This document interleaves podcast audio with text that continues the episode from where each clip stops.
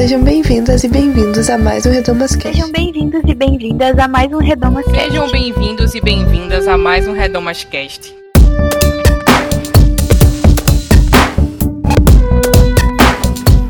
Sejam bem-vindas e bem-vindos a mais um Redomas Cast. Eu sou Bianca Ratti e esse é o programa especial de 4 anos do Projeto Redomas.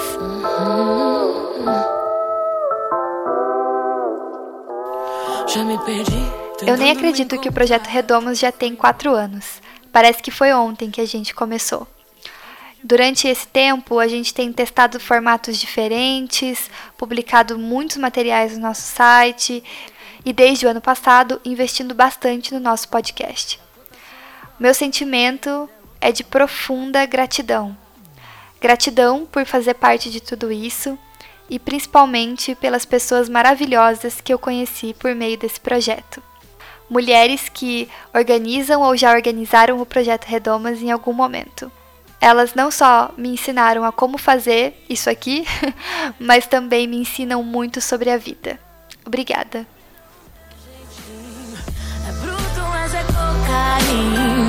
Porque Deus me fez assim, dona de mim. E nesses quatro anos, uma das perguntas que a gente mais recebeu foi: dá para ser cristã e feminista? Hoje a gente pretende responder essa pergunta de uma vez por todas. A gente já viu outros podcasts falando sobre o tema e o que eles geralmente têm em comum é a ausência de mulheres cristãs que se denominam feministas. Aí a gente resolveu inverter essa lógica e fazer um podcast recheado de mulheres cristãs e feministas para mostrar como que elas fazem esse diálogo. Então, dá para ser cristã e feminista? Dá sim. E hoje a gente vai provar isso. A gente sabe que esse programa ficou longo. A ideia nem é você ouvir tudo de uma vez. Ouve com calma, vai ouvindo no seu ritmo. Tem muita coisa legal dentro desse programa. Só não deixa de ouvir. Ele é um programa de fato muito especial e a gente tentou colocar o máximo de conteúdo e de participações e de coisas legais dentro desse programa. Então, aproveite no teu tempo. Sempre dou o meu jeitinho. É bruto, mas é com carinho. Porque Deus me fez assim, dona de mim. Deixo a minha fé guiar. Sei que um dia chego lá. Porque Deus me fez assim, dona de mim.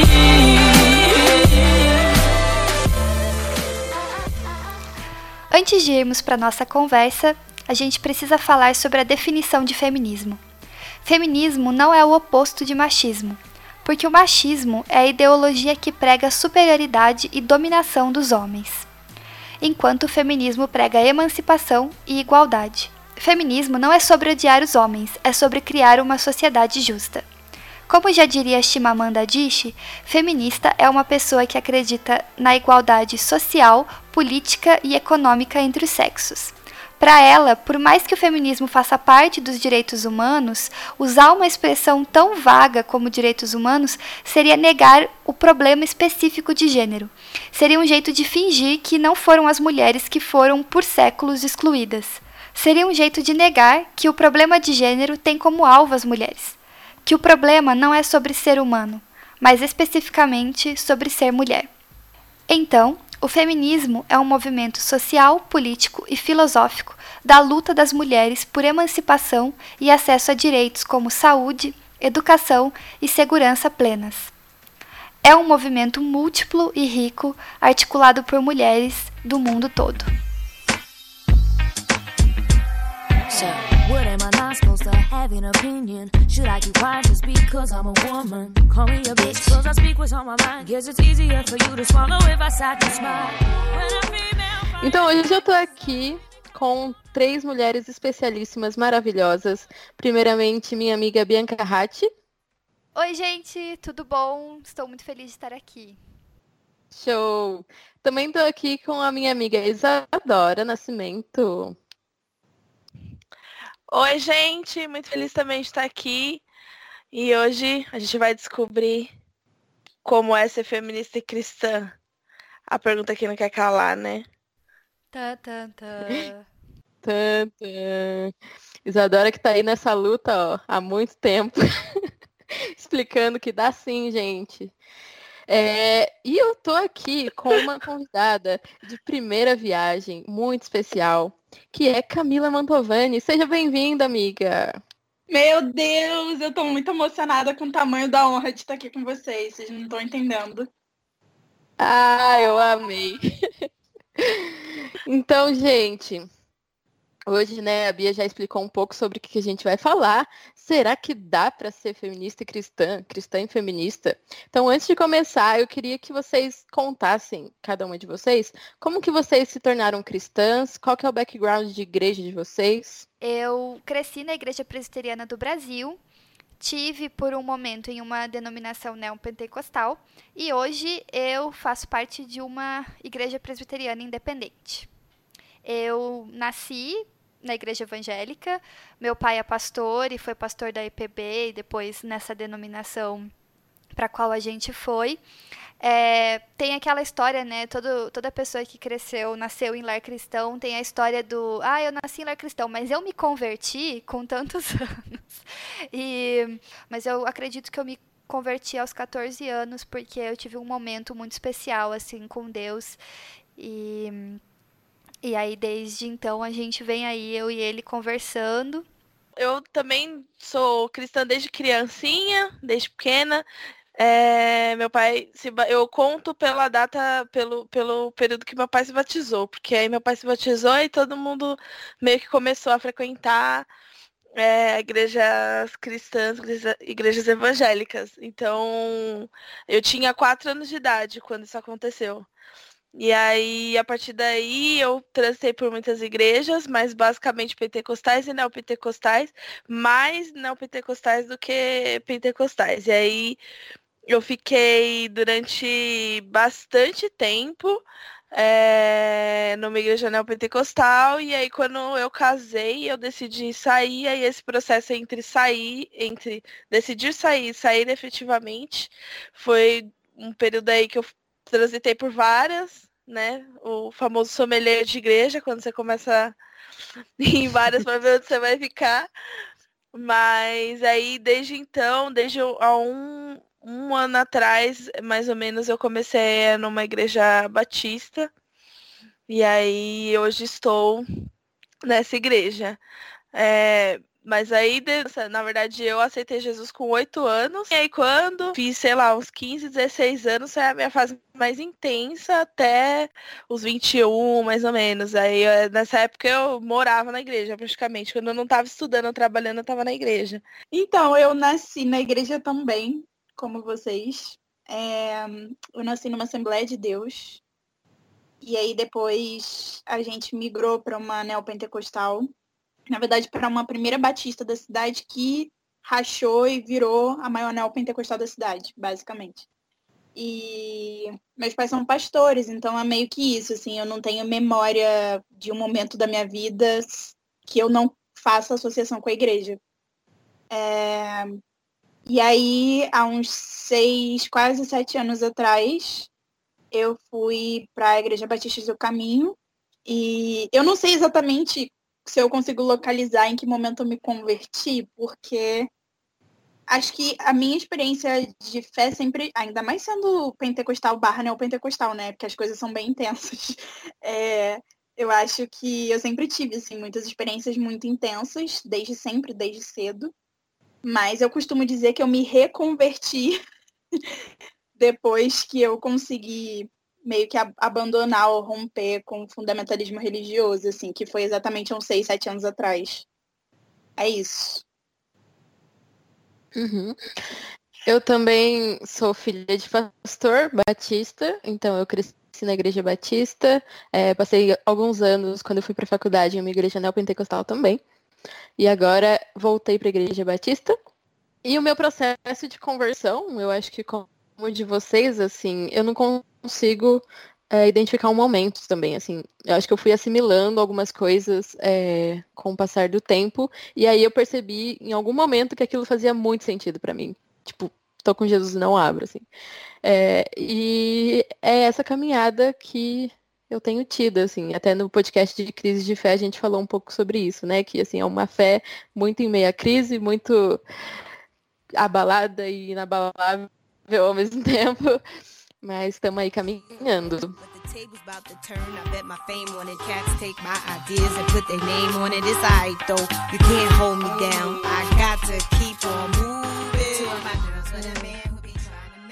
Eu me entendo como uma pessoa cristã que é pró-feminista. Ainda não consigo me considerar feminista, dizer e assumir essa identidade, mas é, acredito muito na igualdade e no Criador que fez todos a sua imagem e semelhança, tanto homem quanto mulher. E é, acredito nas pautas, falo sobre elas e defendo a igualdade e o pastorado feminino e o silenciar né, de 50% é, da igreja. Se a gente pensar, a gente tem só 50% da voz do Criador dentro da igreja. E por fim, eu queria dizer que é muito solitário esse caminho, né? Eu me sinto muito sozinha porque eu não sinto que eu me encaixo dentro da igreja e eu também não me encaixo fora, dentro do movimento, né? Principalmente porque eu não. também não me, denom... não me declaro, né? Como feminista, mas. É um caminho muito solitário, assim, e muitas. de pouco. de pouca compreensão. E acho que é isso. Um beijo, obrigada meninas pelo trabalho que vocês fazem, pelas, pelas conversas que vocês trazem. E é isso. Beijo.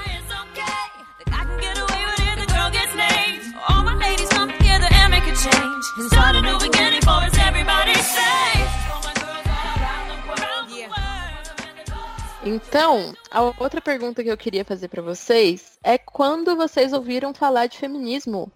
Eu comecei a ouvir falar de feminismo. É engraçado porque eu realmente eu tenho uma eu tenho a sensação de que durante quase a minha vida inteira é tipo eu não tinha ouvido essa palavra era muito um negócio sei lá eu fico me perguntando onde estava o feminismo até sei lá essa primeira vez que eu ouvi falar, porque eu nunca tinha ouvido, não tinha nenhuma noção, nenhuma proximidade, nada. Passei pela experiência universitária sem ouvir falar de feminismo, nada. E aí, é, em 2014, mais ou menos, que foi o ano que eu casei, eu tinha uma amiga que estava na. Eu tenho, né? Uma amiga que estava na faculdade, estava tendo contato com essas pautas e tal. E a gente começou a falar sobre isso. E aí ela me colocou num grupo no Facebook, eu lembro. E aí eu comecei a ler, é, ter contato com pessoas que pensavam, né, de maneira, é, é, tipo, ter um olhar para gênero, né, e tudo mais. E aí era um grupo de Facebook desses bem enormes, que um monte de gente posta que você não consegue nem acompanhar. Era um grupo assim. É, aí nesse grupo surgiu alguma coisa de discussão sobre é, mulheres cristãs que falavam de feminismo e tudo mais, mas isso no primórdio mesmo, há muito tempo atrás.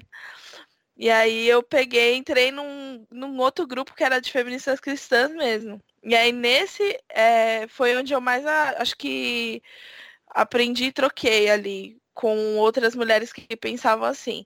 E aí teve, com, o passar do tempo, foi, eu acho que meio que foi acontecendo a mesma coisa com muitas pessoas do meu, do meu círculo, mesmo que não tinha nada a ver com esse meu processo. Então, eu é, comecei a conversar um pouco mais sobre isso com a minha irmã, é, com as pessoas do meu convívio mesmo, com as minhas amigas e tudo mais. E aí é, foi assim que eu né, desenvolvi, enfim, e construí as coisas que eu acredito que eu penso hoje. Cara, é engraçado que o meu processo de conhecer o feminismo também está muito relacionado à internet e também à escola um pouco, assim. Eu me formei no ensino médio em 2014, então tenho 22 anos, né? E né, mais ou menos nessa época eu também entrei é, no Feministas Cristãs, que é o mesmo grupo que a Isa falou que tava. E assim, obrigada Isa por seus textões sobre feminismo lá em 2014, porque eles me fizeram entender muita coisa, assim. Eu acho que o Feministas Cristãs foi um grupo importante para muita gente, assim, sabe? E aí, em 2015 eu entrei na universidade E aí eu entrei na BU também, quando eu entrei na universidade. E na BU eu conheci o Redomas. Então, assim, eu Uhul. tava começando a. Uhul! Feliz aniversário, Redomas! É, o Redomas estava começando, os textos estavam começando a sair. E eu já tinha, assim, um, um entendimento do feminismo, já me declarava feminista. E ali fez todo sentido, assim. Eu entendi que, nossa, tem mulher crente falando sobre isso, escrevendo sobre isso. E, e os textos que estavam no Redomas também me ajudaram muito. E assim, naquela época eu não era da organização, né? Eu era só uma fã mesmo. então, obrigado Redomas, obrigado feministas cristãs, obrigado Deus, etc. Eu acho que eu vou puxar é, da Lu, porque eu tenho uma experiência parecida, só que diferente. Eu eu conheci a palavra feminismo na escola. E eu lembro de ter ouvido feminismo quando falamos sobre o sufrágio feminino. Então, eu lembro do, de alguma frase assim: ah, as sufragistas eram as feministas daquela época. E aí alguém perguntou o que, que é feminista, mas de uma maneira muito superficial. Então eu já conhecia esse termo, só que olha que engraçado, na minha cabeça, feminismo era um movimento antigo era uma coisa do passado, assim, que aconteceu. E aí, na minha cabeça de criança é, e de adolescentezinha, é, já estava tudo resolvido, entendeu? deu tudo certo, as mulheres lutaram, deu tudo certo no final. Sonhos. E aí tá tudo resolvido. E eu lembro de estar tá no ensino médio e eu lembro de começar a pipocar essas discussões assim sobre feminismo. Eu sempre tive um olhar para essas questões da mulher. É, apesar de eu achar que estava tudo resolvido no mundo, eu achava que dentro da igreja não estava. Eu olhava para as coisas que tinham na igreja e eu não sabia que essa indignação minha era uma indignação feminista. E aí, quando eu entrei na faculdade, eu já era uma pessoa que se dizia feminista. Então, num período de um ano, eu li bastante o que tinha para ler num período, entrei nos grupos de Facebook. Eu só fui entrar no Feministas Cristãs em 2014 também. Alguém me colocou lá. Não faço a menor ideia de quem foi, inclusive, não lembro. É, aí em 2015, em 2014 eu entrei na BU também, e aí em 2015 é, eu, junto com mais duas mulheres, três mulheres, fundamos o Projeto Redomas. E aí eu venho estudando isso e hoje eu tô fazendo mestrado com tema em gênero. Então eu mergulhei de cabeça mesmo nesse, nesse nessa discussão. Eu acho que a minha história é um pouco parecida com a sua, Bianca, porque eu não, eu não sei, na verdade, identificar quando foi que eu tive contato com a palavra feminista a primeira vez. Mas eu sei que meu processo de descoberta, de começar a ler sobre feminismo, de tentar entender, assim, foi no ensino médio também. É... E, na verdade, nem era por debate na escola, não. Mas, assim, eu sei que foi no ensino médio a partir de muita coisa que eu via na internet também, né? Esse meu contato com a internet, que foi ampliando um pouco meus horizontes. E o meu sentimento é de que, na verdade, descobrir o feminismo foi meio que por nome naquilo que eu já senti. É muito isso que você falou sobre sua indignação, sabe? Sim. Que você não sabia que sua indignação era feminista. E é mais ou menos como eu me sinto, assim, porque principalmente olhando para a igreja, sendo filha de pastores, né, tendo crescido na igreja, vendo o que acontecia, inclusive por trás das cortinas, assim, é, eu sempre senti isso, eu sempre tive uma inquietação com relação a, ao debate de de gênero e, enfim, eu via que as relações de poder eram muito desiguais dentro da igreja e tinha muitos questionamentos com relação à própria Bíblia.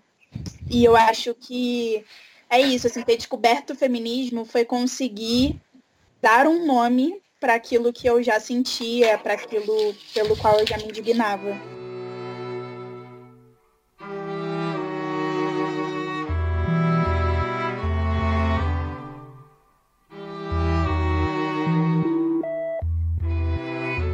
Olá, meu nome é Luanda, eu tenho 28 anos, sou do Rio de Janeiro.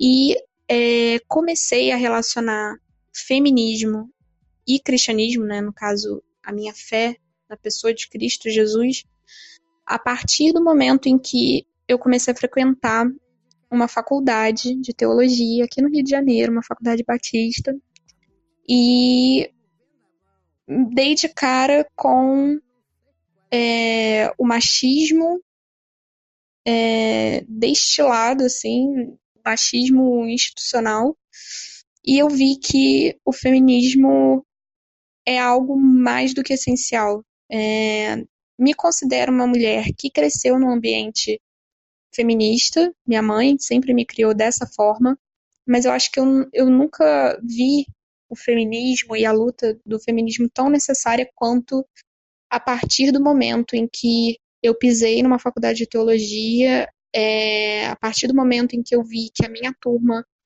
de 33 pessoas aproximadamente era formada, sei lá, por 31 homens e duas mulheres, e comecei a sofrer é, não ataques, é, espero, né, propositais, mas o machismo era absurdo, tanto dos professores quanto dos alunos. E olhei para aquilo e falei, pô, peraí, tem alguma coisa errada. Não sei se eu vivia numa bolha é, e não, não, ou então estava tão naturalizado em mim, né, que não sei.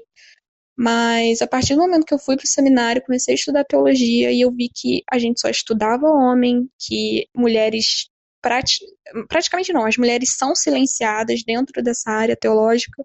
Existem mulheres teólogas, é, existem é, produtos científicos do pensamento dessas mulheres, mas elas são silenciadas. A gente não aprende isso é, na faculdade de teologia. E desde então eu vi o feminismo como uma luta mais do que essencial, como uma luta que faz parte do cristianismo. Eu não consigo me enxergar como cristã e não ser feminista. É... Até porque quando eu vejo a vida de Cristo, eu vejo mulheres no entorno dele. Então, foi a partir daí que eu enxerguei a luta feminista como algo que faz parte do meu ministério da minha vocação, né? E algo que é indissolúvel de mim. Eu não, não consigo me imaginar é, sendo teóloga, enfim, que ainda não sou, mas sendo teóloga, sendo cristã, sem ser feminista. E é isso. Obrigada, Projeto Redomas. Vocês são show de bola.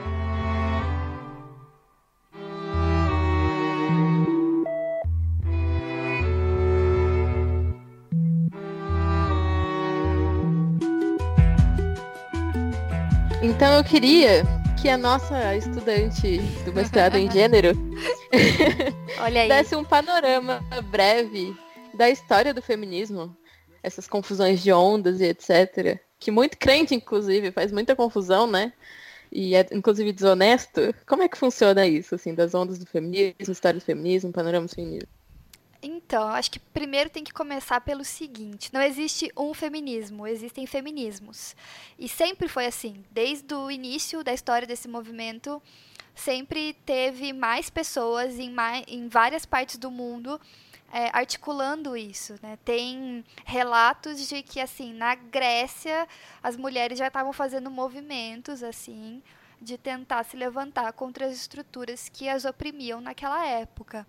Mas é, não sei se a gente pode chamar necessariamente esses movimentos de feministas. Essa palavra feminista é um termo ali dos anos 10, que o pessoal começou a usar no lugar de questões das mulheres, questões femininas.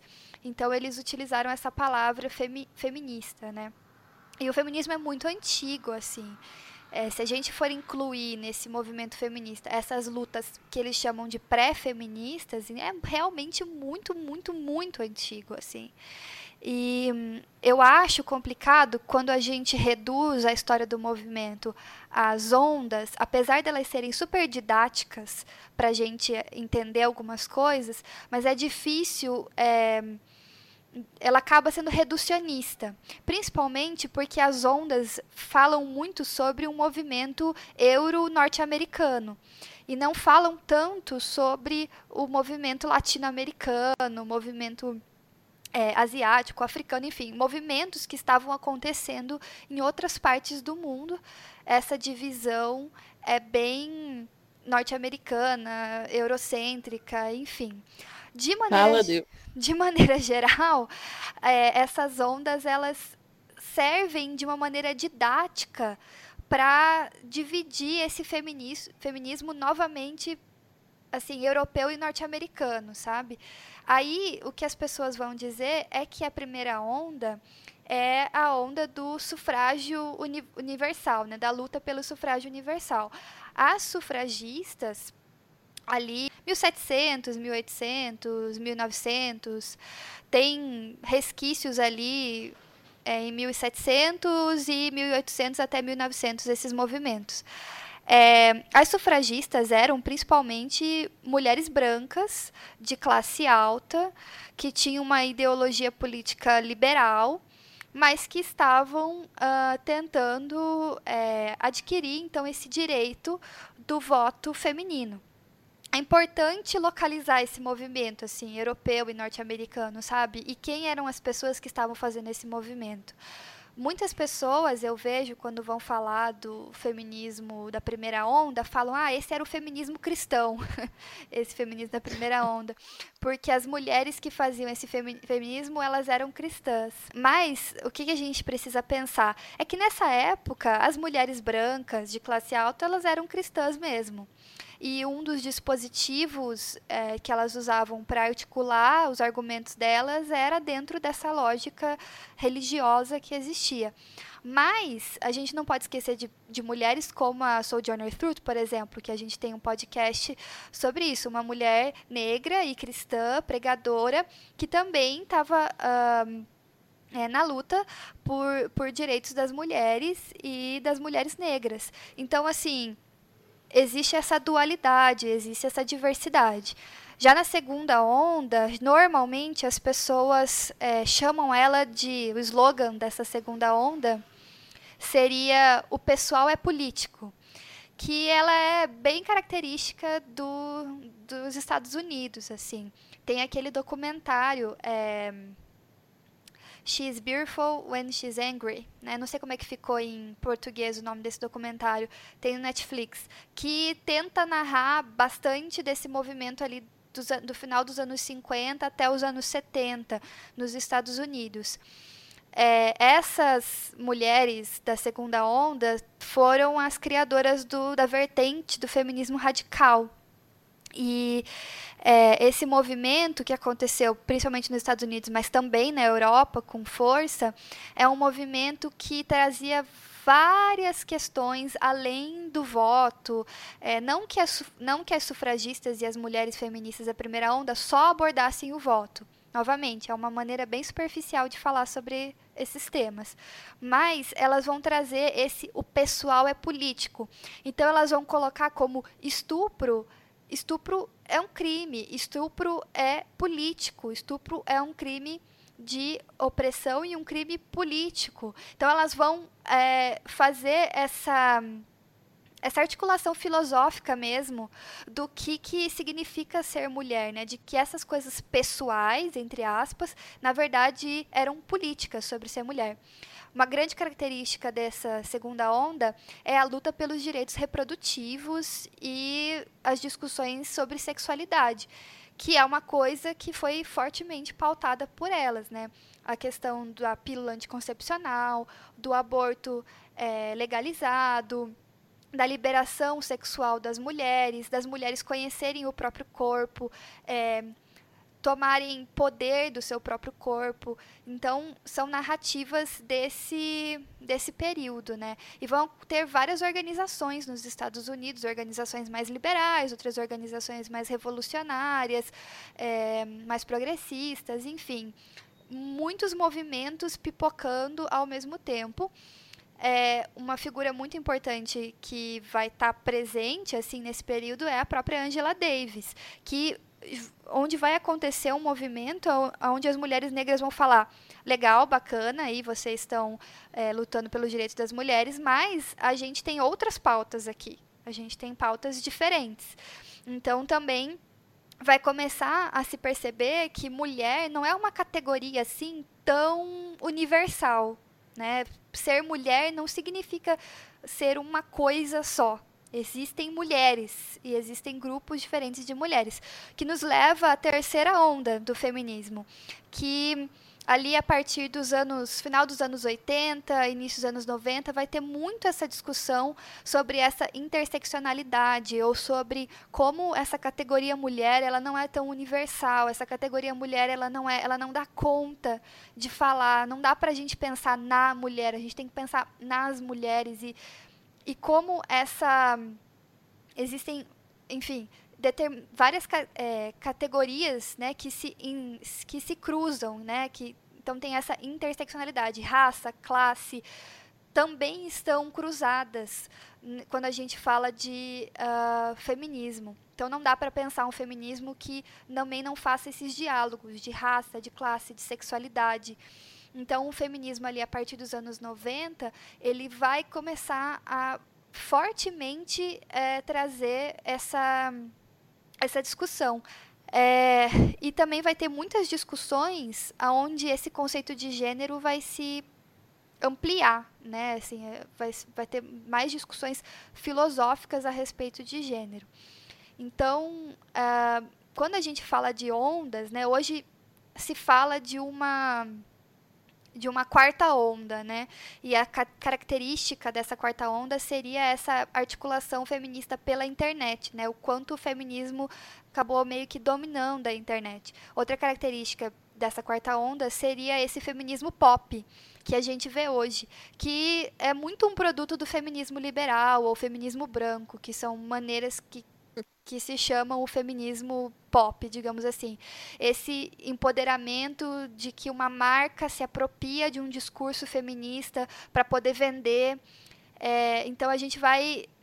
Essa quarta onda, que ela não é um consenso ainda entre teóricos, nenhuma característica dela é um consenso, mas já tem pessoas já falando sobre ela, acabar apontando algumas dessas características é assim, outra característica é o pós-identitarismo, né? Esse feminismo não tão identitário, que essas discussões ali da terceira onda, o que, que elas podem provocar, né? Quais são as consequências, que seria o que a gente está vivendo agora.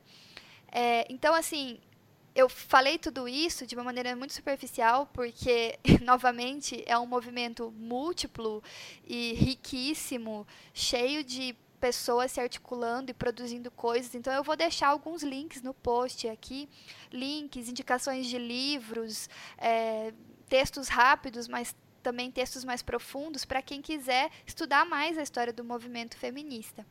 E por último, eu falei um pouco de vertentes e eu só queria dizer isso, assim, que realmente existem vertentes e existem diversas maneiras de se pensar. Eu falei do feminismo liberal, também tem o feminismo radical que eu toquei, o feminismo negro que eu também pontuei, o feminismo marxista também é uma vertente.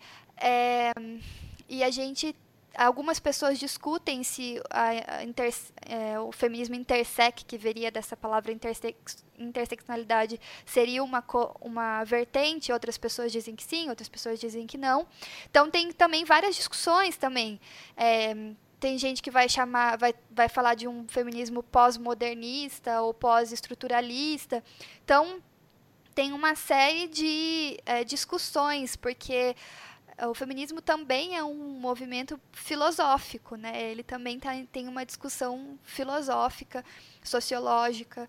Então a gente precisa pensar numa pluralidade sempre quando a gente fala. É por isso que é muito complicado quando a gente escuta programas ou lê textos aonde as pessoas pegam e definem cada onda do feminismo com uma frasezinha e acham que deu conta de entender o que, que o movimento feminista está propondo historicamente.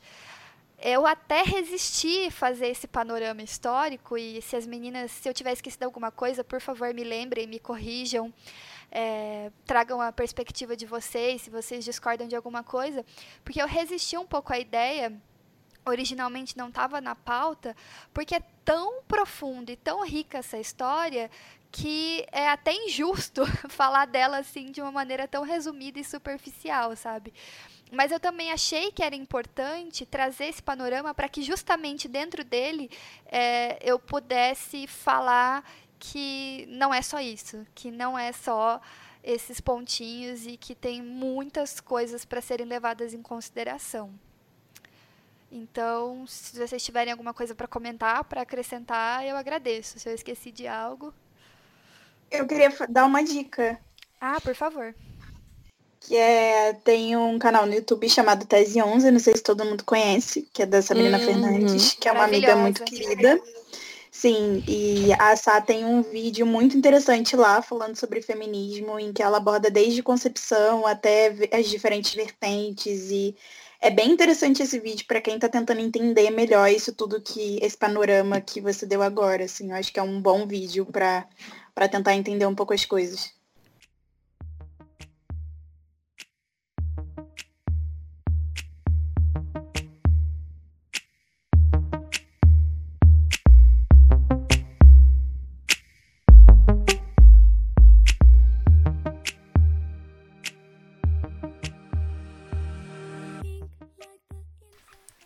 Nesses quatro anos de Projeto Redomas, a gente teve contato com muitas pessoas, muitas histórias, e cada um desses encontros é sempre muito marcante pra gente.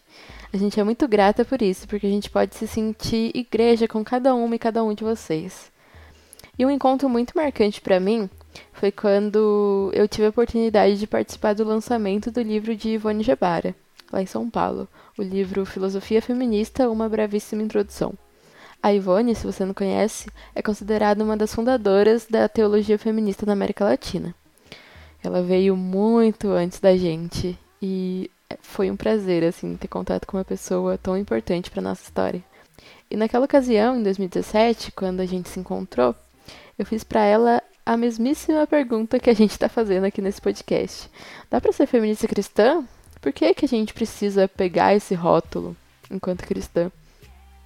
E a resposta dela foi muito simples e ao mesmo tempo eu acho que ela disse tudo.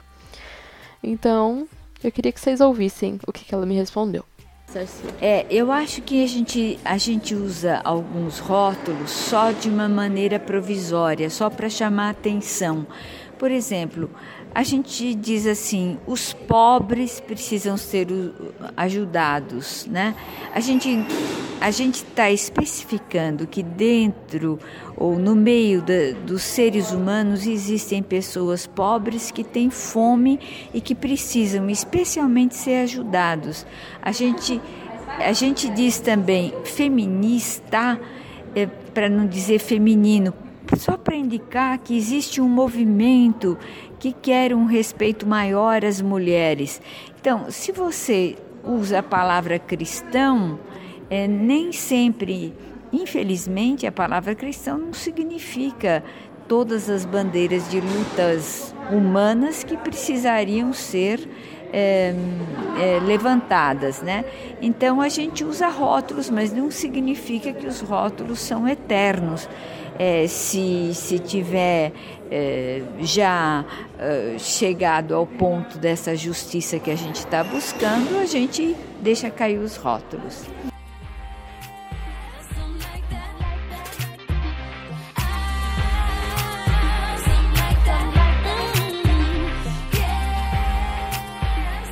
Então vamos lá, agora que a gente já conhece é, um pouco da história do feminismo, queria saber da experiência de vocês. Como é que foi no começo dialogar a fé de vocês com o feminismo?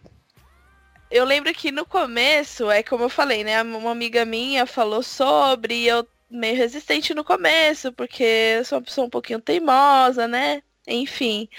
E aí eu lembro que quando eu comecei a me a ter contato com essas discussões e eu percebi que fazia muito sentido aquilo tudo que eu tava vendo, eu de início eu senti um pouco de medo.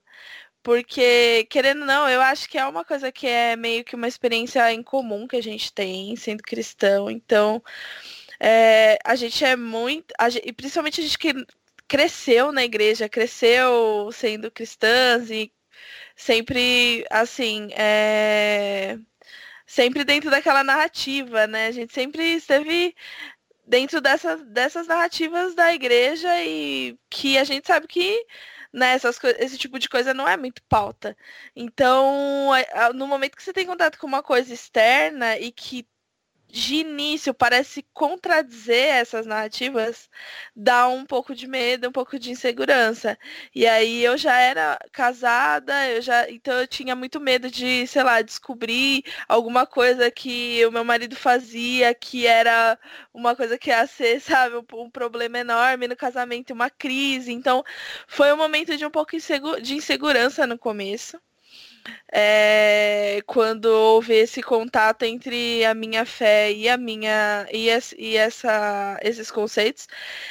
Mas é, eu lembro que eu tive um momento em que eu percebi que estava tudo bem em ser feminista cristã e foi justamente numa conversa com meu marido em que a gente chegou juntos a essa conclusão. Na verdade, ele falou um, uma coisa para mim. Ele falou: Eu acho que se você for olhar na Bíblia, a, situação em que Adão e Eva se encontravam, a situação ideal do relacionamento que Deus colocou ali naquele contexto, eles tinham uma relação de igualdade. Porque se não fosse, por que, que é, Deus teria dito que a partir dali o seu desejo seria para o seu marido e ele iria te dominar? Então, ele, isso só foi colocado ali como uma condição porque antes não era assim. Então, foi aí que eu parei para pensar, ah, é verdade, se for parar para ver, Adão e Eva tinham uma, uma situação ali de igualdade mínima. E aí isso foi, eu acho que esse foi o ponto em que a minha mente se abriu e eu, tipo, falei, ah, eu acho que existe uma conversa entre essas duas coisas. E aí eu me permiti conhecer mais e até desconstruir outros, outros conceitos e tudo mais, né? Mas de início foi um momento de um pouco de medo, de insegurança, é, mas que valeu muito a pena passar por isso. Eu acho que tem muita conversa entre esse, esse, essa experiência que eu tive e o, o episódio que a gente falou sobre crise de fé. Que o momento da sua crise de fé o momento que você se vê questionando alguma das suas crenças mais fortes e mais consolidadas, talvez seja o momento em que você vai sair. Na verdade, não é um momento de crise de fé, é um momento de consolidação da sua fé mesmo, é um momento de em que você vai fortificar a sua fé. E eu sinto que foi isso que aconteceu comigo, porque eu saí desse, desse, dessa, desse período de insegurança, é, acreditando mais nas coisas que eu acreditava, em Deus, no Deus que eu acreditava e que é, baseia, baseia o, o, o relacionamento dele com o homem em amor, em igualdade, em conceitos que. Porque não tem muita muito não é muito diferente né do que se você for parar para ver não é muito diferente do que a gente aprendeu é, de Deus que Deus é um pai amoroso, que Deus quer que as pessoas sejam é, completas. Então, não faz sentido a gente achar que Deus seria a favor de uma opressão de uma, um gênero, de uma, né, de mulheres sendo é, subjugadas, enfim. Então. Então, eu acho que eu nunca tive tanto problema para fazer essa conciliação na real como eu falei, eu senti, quando eu descobri o feminismo, eu senti que, na verdade, eu só estava dando nome para aquilo que eu já sentia antes. Eu, as pessoas perguntam muito isso, né? Como é possível conciliar feminismo e cristianismo? Eu me pergunto como é possível o contrário. Porque é, sim, assim, me, sim. Parece, me parece muito oposto à proposta do reino de Deus, né?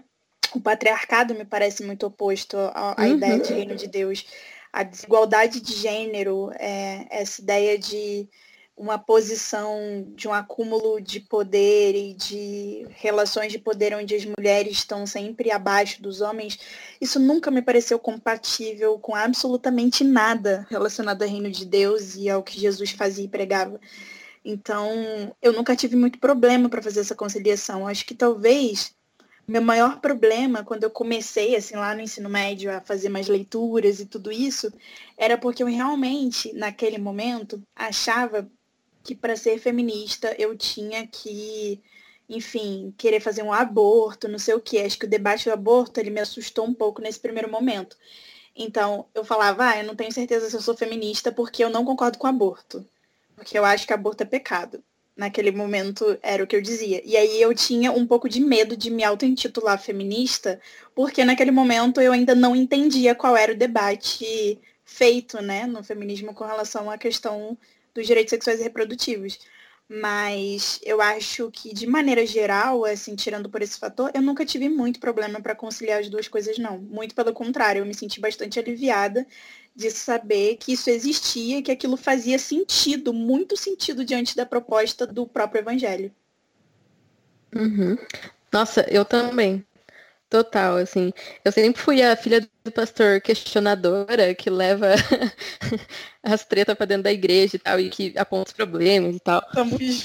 E, é, é, e essa pergunta nunca veio de mim, assim, esse, nossa, será que dá pra ser feminista cristã? Sempre veio dos outros, assim. Eu lembro que eu tinha um namorado Beijo se você tá ouvindo, querido.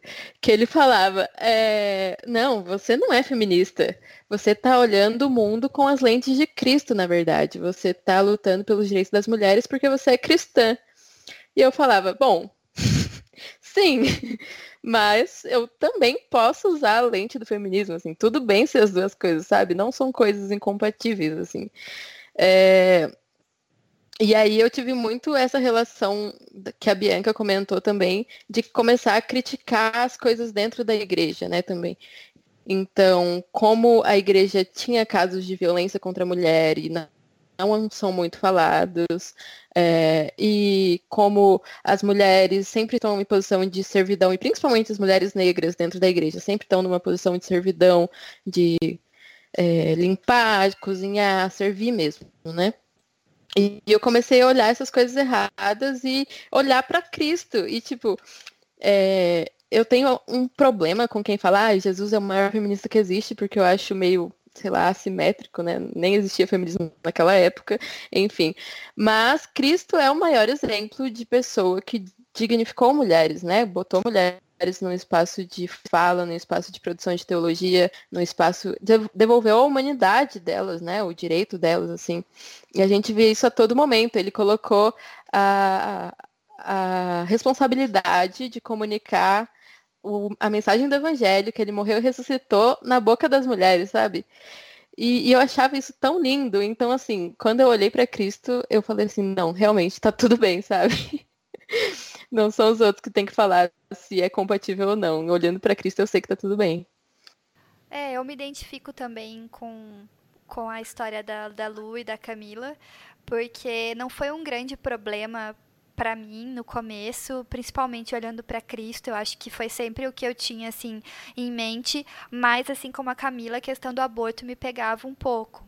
Só que assim, de uma maneira muito doida, parece que eu sempre soube que apesar do aborto ser uma questão importante, é, ela não necessariamente define a, a minha. O, o, o, fato de eu poder ou não utilizar essa, esse termo, ou poder ou não participar desse diálogo ou dessa discussão do feminismo. A gente vai falar sobre isso daqui a pouco. Mas assim, só para comentar que também tive essa questão, assim, foi uma questão é, eu pensei, eu, tô, eu tava pensando aqui, né?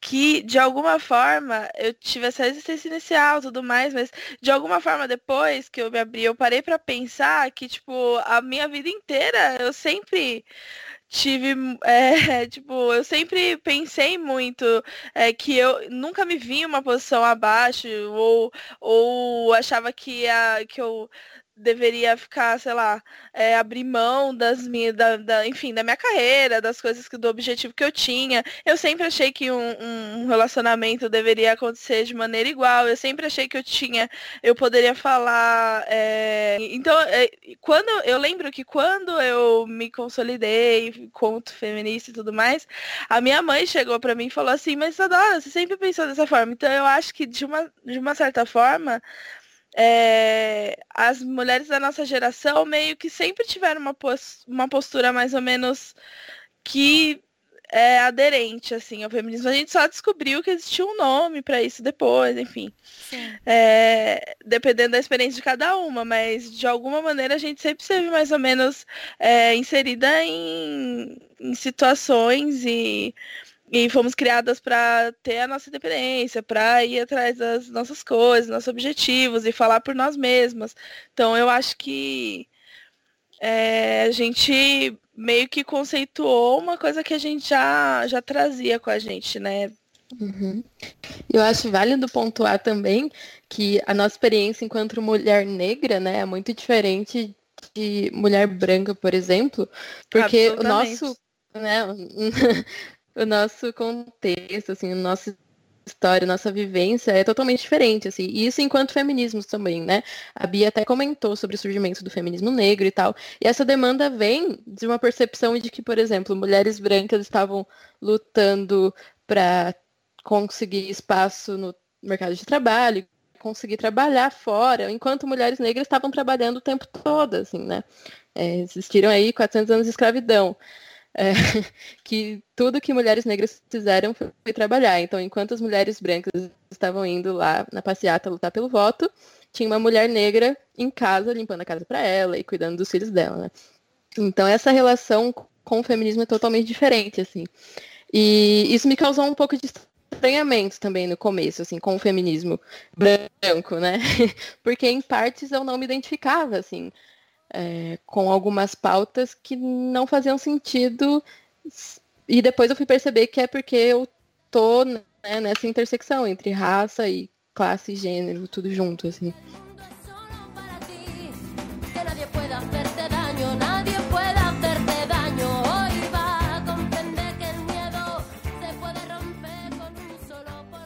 Meu nome é Juliana Maria, eu tenho 33 anos, eu sou cristã, batista, feminista, é, fui criada na igreja.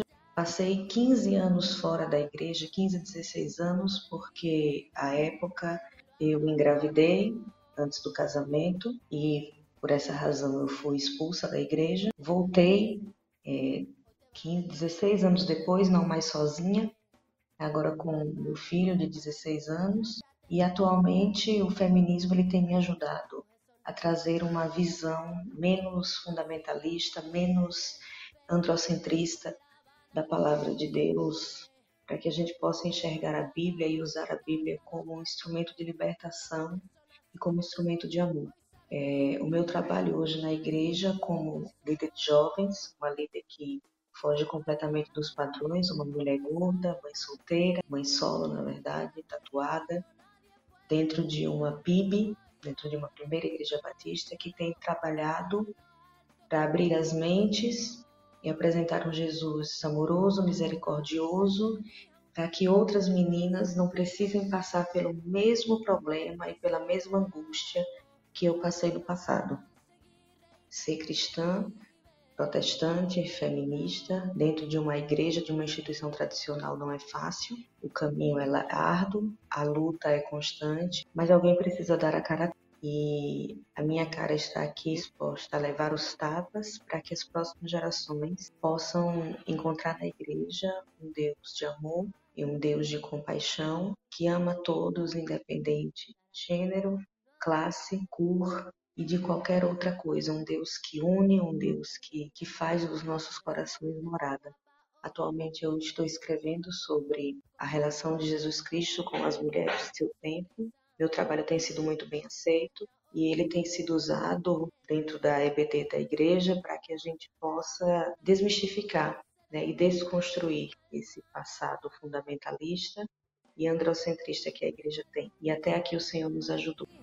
Que nadie pueda hacerte daño, nadie pueda hacerte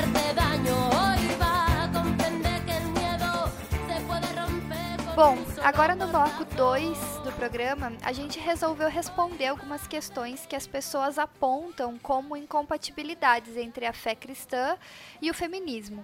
Isso vem de alguns textos que a gente leu, comentários no Facebook ou nas redes sociais no geral, é, outros programas que a gente ouviu. Muitas pessoas apresentam esses argumentos como possíveis incompatibilidades entre a fé cristã e o feminismo. E hoje a gente vai tentar.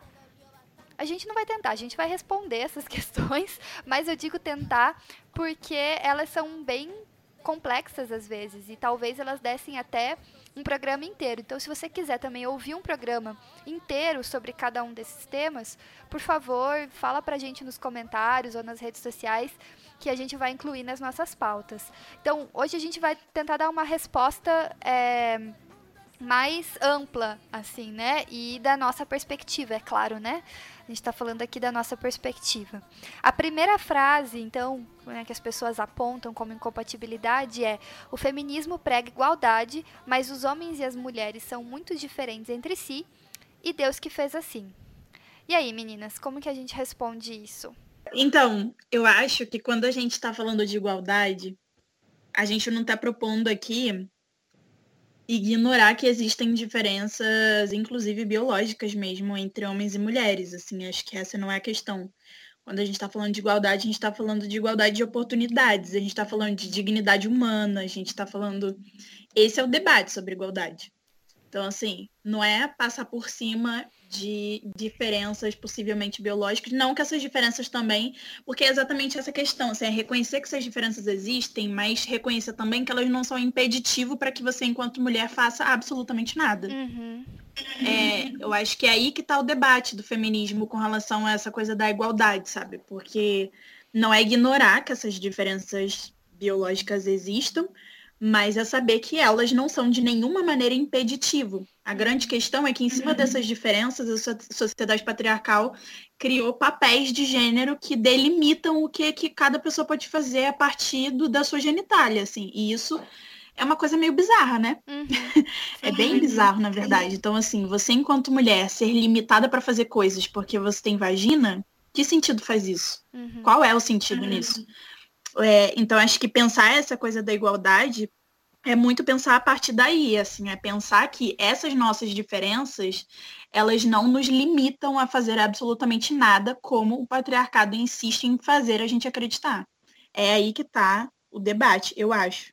Eu acho interessante também porque quando a gente fala nessa questão de ah, os homens e as mulheres são diferentes entre si, e como você bem pontuou, é, acaba que essa diferença sexual vira um determinismo, um determinismo de do, da, daquilo que a pessoa é, é, deve ser, vai ser.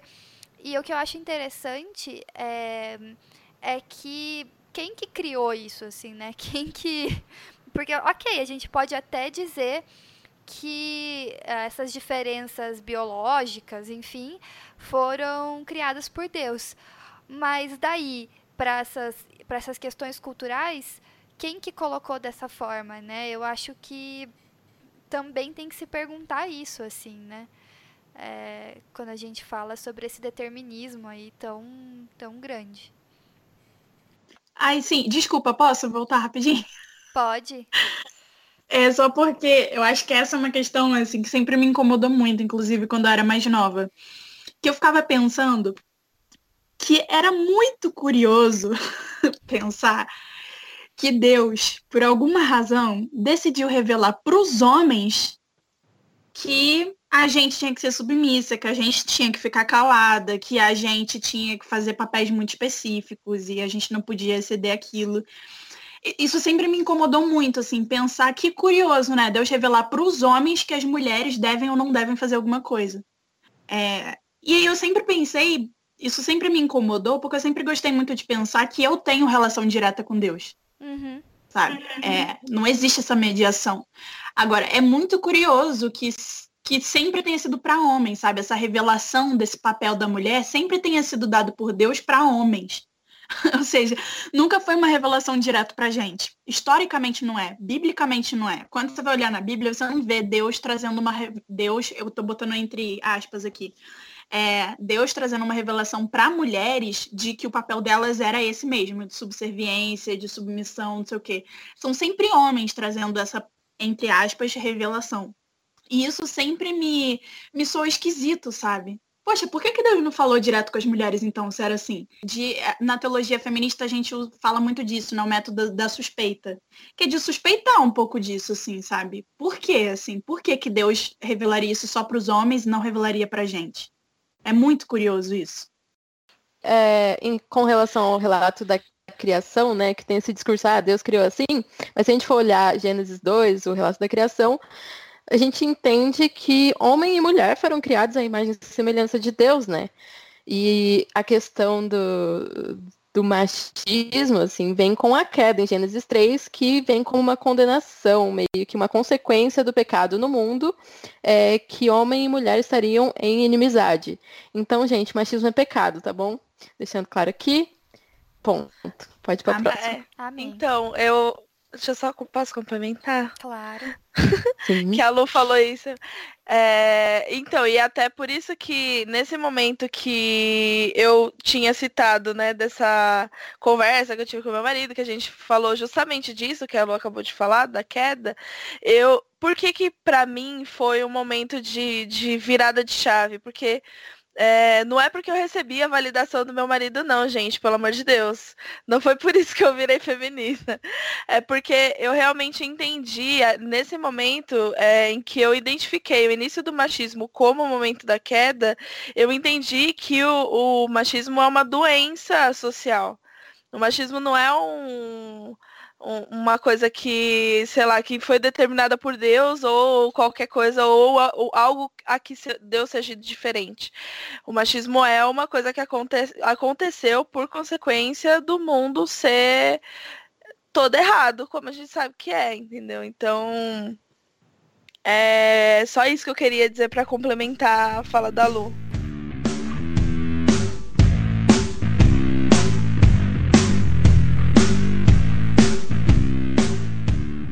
Noite, meu nome é Rita de Cássia, tenho 42 anos, estou falando da Zona Leste de São Paulo, participo da Paróquia Santuário Nossa Senhora da Paz, que faz parte da Diocese de São Miguel Paulista. Atuo com trabalhos na arte e na música, cantando na Santa Missa todos os domingos, e também alguns projetos culturais como cinema e a organização de saraus acredito que o feminismo está dentro do cristianismo quando penso eu que a primeira feminista do cristianismo foi Maria de Nazaré, a mãe de Jesus. No momento em que ela foi questionada sobre ser a sua mãe, ela, na hora, aceitou, sem pedir permissão de um homem, nem de seu pai, e nem de seu noivo, que na época ela já estava noiva de José. Portanto, eu acredito que é uma atitude feminista, a resposta imediata que ela deu, aceitando ser a mãe de Jesus. Outro exemplo forte de feminismo é Maria Madalena, uma mulher independente que abraçou a causa, se converteu ao cristianismo, se converteu à proposta de Jesus e o seguiu, sem medo, sem julgamento sem medo do julgamento. Ela esteve com ele até o último momento, que foi a sua morte, e testemunhou, ela a primeira que testemunhou a ressurreição. Então é de tamanha importância a presença da mulher. E eu acredito que a fé, a primeira sílaba, né, de feminista, feminismo é FE, a fé. Então acredito que a fé ser feminista e ser cristã combina. Nós temos ainda muito trabalho pela frente em fazer com que o patriarcado jamais atrapalhe ou impeça que as mulheres tenham mais voz, tenham mais cargos e tenham mais opinião. Saibam discutir e argumentar sobre as questões do seu corpo, das suas vontades e dos seus anseios dentro do casamento ou não, as suas profissões. Então eu acho que eu convivo muito bem com o feminismo dentro do cristianismo. Por isso e pelos exemplos que eu tenho. São os exemplos mais importantes do cristianismo na minha visão, que é Maria, mãe de Jesus, e Maria Madalena. Obrigada e boa noite.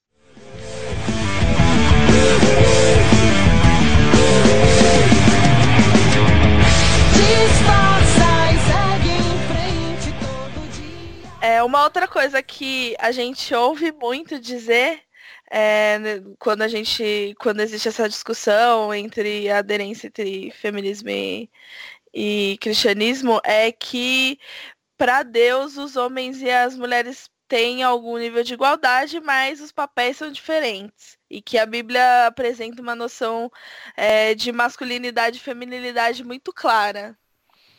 Então, o que, que vocês têm para dizer sobre isso, meninas? Primeiro que eu e a Lulu, a gente está fazendo acontecer o meme A Bíblia é Clara porque a Bíblia não é clara sobre várias coisas, entendeu? Adoro. Então, é verdade. Assim, então, assim, eu acho que eu, eu, esse debate de masculinidade e feminilidade sempre me me deixa alterada, digamos assim, porque é, eu não sei que noção é essa de masculinidade e feminilidade, sabe? Quando você olha para os personagens da Bíblia, que né, a Bíblia é esse livro de histórias, né?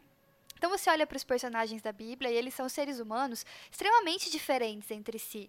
Então está falando da masculinidade de Davi, de Paulo, de Pedro, de Gideão, de Sansão, de, de quem? Quem? E aí você está falando da feminilidade de Esther, de Débora, de Priscila, de Maria Madalena, de Marta, de, de quem? quem? Quem quem é o modelo, sabe? É, você pega Provérbios 31, por exemplo, que poderia ser usado e é usado muitas vezes como a cartilha, né? Que você tem que ticar ali se você é a mulher virtuosa ou não. É, você pega isso, esses, esses mesmos itens, esse mesmo checklist, e tenta aplicar para outras personagens mulheres da Bíblia, personagens né, entendidas como mulheres que tinham uma relação próxima com Deus, mulheres que transformaram a história, enfim. E várias coisas dessa lista não se aplicam a elas. Então, tem uma noção muito clara de masculinidade e feminilidade? Discordo, acho que não tem. Acho, inclusive, que esses papéis eram muito mais determinados pela cultura vigente e essa cultura vigente, a própria Bíblia critica muitas vezes. É, a gente vê, tanto no Velho quanto no Novo Testamento, os autores criticando essa própria cultura. Né? Então, por que, que a gente vai é, absorver alguns padrões culturais da época, outros a gente ignora, é, alguns mandamentos a gente obedece, outros a gente não obedece. E, novamente, qual é o modelo que a gente segue? A gente segue o modelo X, Y ou Z, né? Eu eu começo com essa confusão bíblica, assim, que realmente, não sei se sou eu que não leio a Bíblia o suficiente, mas eu fico me perguntando, quando alguém fala de feminilidade bíblica, eu fico me perguntando, será que é aquela feminilidade da. Agora eu não vou lembrar o nome dela, mas da moça que enfiou uma estaca na cabeça do rei? Fico me perguntando se é essa feminilidade que a gente está falando, sabe? Uhum. Então, assim, são, são perguntas que eu tenho, né? Eu acho que eu vou até deixar isso como dica para vocês fazer um programa só sobre Bíblia, porque eu acho que esse assunto ele, ele rende infinitamente. É, eu, para começar, eu tenho um problema um pouco grande com uma coisa que se tornou tradição é, no evangelicalismo, principalmente, acho que latino-americano, mas brasileiro principalmente, que é o que a gente chama de bibliolatria. Eu tenho um problema com isso, que é, as pessoas acabam se confundindo e achando que Deus está contido na Bíblia. Que a Bíblia é Deus. E a Bíblia não é Deus. E, na verdade, reduzir Deus à Bíblia é reduzir Deus e sua infinita graça, misericórdia e poder à capacidade humana de escrever sobre ele. É, então, isso me incomoda bastante, porque acho que coisas que a gente costuma idolatrar, ou seja, objetos de idolatria, é, costumam cegar a gente, a idolatria cega a gente, né? No sentido de que ela não permite que a gente consiga ser crítico, que a gente tenha um olhar crítico para as coisas, de que a gente questione, de que a gente suspeite. É, a proposta da teologia feminista, inclusive, é um pouco de quebrar essa idolatria com a Bíblia e, e de ver a Bíblia, sim, como um livro sagrado, como um livro é muito inspirado por Deus, porque é um livro atravessado de história, é um livro que é atravessado de histórias de um Deus é, poderoso, mas de um Deus também frágil, de um Deus é, de justiça, de um Deus bondoso e de um Deus que sempre esteve lá para os oprimidos, para os historicamente oprimidos, principalmente para um, um povo como o povo hebreu, que historicamente era um povo escravo, escravizado. É, então, sim, eu olho para a Bíblia e eu não consigo deixar de ver como que realmente tem muita inspiração de Deus ali, sabe? Como que é um livro inspirado realmente pelo Espírito Santo e eu realmente acredito nisso enquanto mulher cristã. Agora, eu acho que olhar para a Bíblia e ver nela a inspiração de Deus é completamente diferente de idolatrar a Bíblia e tentar fazer com que Deus esteja contido nela. E isso é um problema, porque quando a gente idolatra a Bíblia, a gente ignora fatores muito importantes. A gente ignora os fatores históricos, a gente ignora fatores culturais. E isso tende a ser um erro rude. Porque, assim, esse Deus, que é o Deus que eu conheço, pelo menos, é um Deus que se manifesta na história da humanidade. Se a gente tira o contexto histórico, a gente está tirando detalhes muito ricos e muito importantes de como Deus se revelou. E eu acho isso um erro crítico, muito crítico. É, então, assim, tem muita história que está contada na Bíblia, e não é para a gente seguir o exemplo. Está contada na Bíblia exatamente porque Deus teve misericórdia de mostrar para a gente o que não fazer é, Davi, por exemplo. Davi é um belo exemplo de muitas coisas para não serem feitas. e Amém. tem vários exemplos Amém. assim que a gente pode citar, né? Então, assim, eu acho que é muito complicado essa coisa de olhar para a Bíblia é, com um olhar de literalidade para esse texto, ignorando fatores históricos, fatores sociais, fatores culturais muito importantes, com uma visão de idolatria da Bíblia, é, e dizer que Deus estabeleceu papel X e papel Y para homem e para mulher, que ele que deu, o próprio Deus estabeleceu o papel é, de feminilidade e de masculinidade, que ele construiu esse conceito. É, eu acho muito delicado, porque quando a gente está fazendo isso, a gente inclusive está correndo o risco de estar tá deturpando uma parada muito bonita é, que está colocada ali, sabe?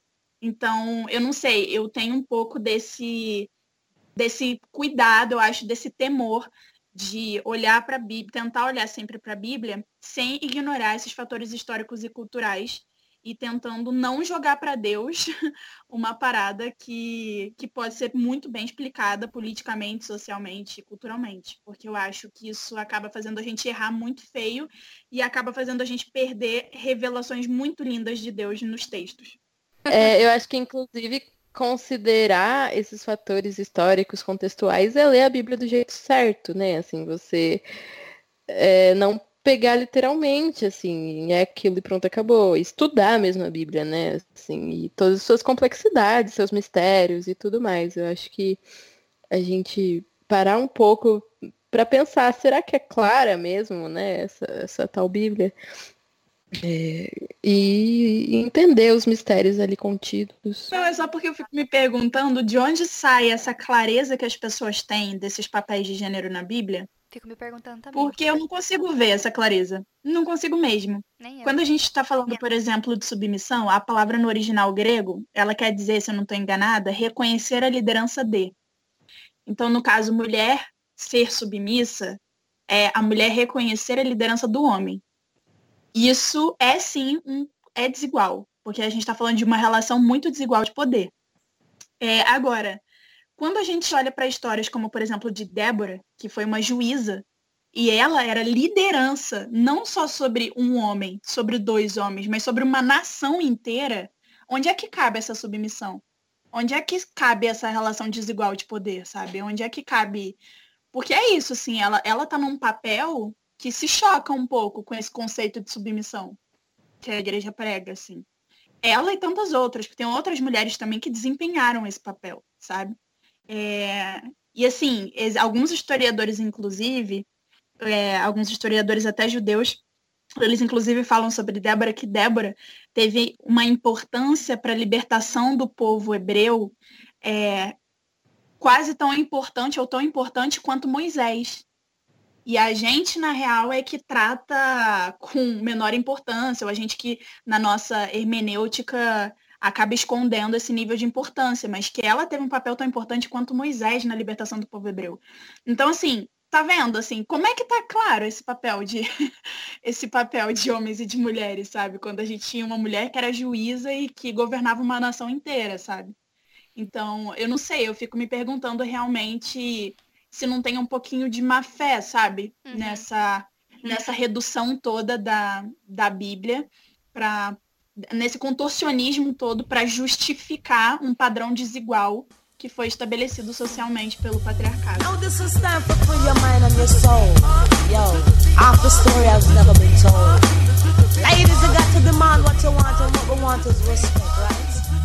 Olá, eu me chamo Tayana Santos, sou historiadora e, e assembleiana da Assembleia de Deus Missão na cidade de Marabá, no estado do Pará.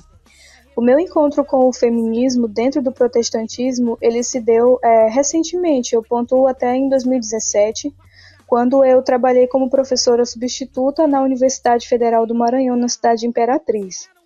É, de que forma que se deu, né? No ambiente de trabalho e na sala de aula, eu percebia uma série de situações que me deixavam constrangida e pensativa. É, por exemplo, muitas vezes falando de temas como teoria histórica e sociológica, eu notava que estudantes é, principalmente homens, é, não gostavam da forma como eu falava e ficavam questionando como se estivessem duvidando da minha capacidade de discutir tais temas, que para eles eram temas difíceis. Ah, subjacente a esse tipo de ação, é, o que estava sendo colocado é que uma mulher não poderia discutir teoria histórica, embora eu sempre discuta esses temas desde o início da graduação e da minha formação como mestra e hoje como doutoranda em História. E ali eu comecei a me questionar de onde vinham tais comportamentos e se aqueles comportamentos realmente tinham uma conexão com a minha condição de mulher.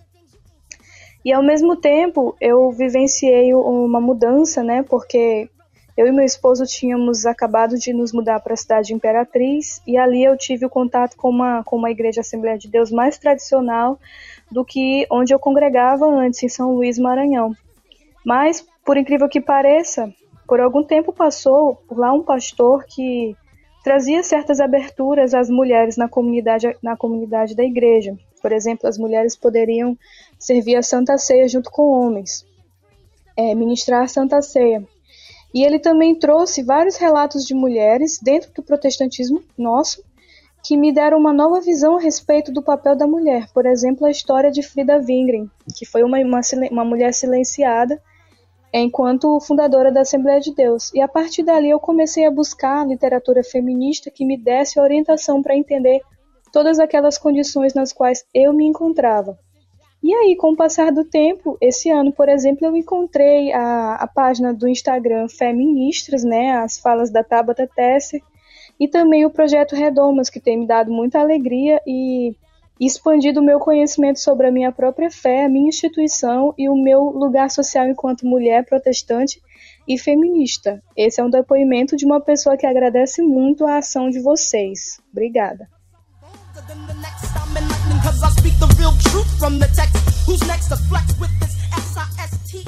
Não, e, e, eu, e eu fico me perguntando, a quem interessa, né? A quem interessa esses papéis tão definidos, então, né? Quando Exatamente o ex da Lu falou para ela que ela não era feminista, ela só estava olhando o mundo com os, os o, através das lentes do cristianismo. Mas aí eu fico me perguntando, será que a gente não está olhando o cristianismo com as lentes do mundo e, e com lentes do mundo, eu quero dizer com lentes culturais opressivas, né? Durante quanto tempo as pessoas não usaram a Bíblia para justificar a escravidão? sabe? Então, durante quanto tempo a gente vai usar a Bíblia para justificar esses papéis opressores? Sim, então eu acho assim que é uma pergunta que a gente precisa se fazer, né? A quem interessa? Acho que isso está totalmente ligado com a outra frase que a gente tem aqui para responder, que é uma frase assim muito, muito, mas, mas muito, mas muito falada assim, né? Que é as feministas querem acabar com a família tradicional brasileira.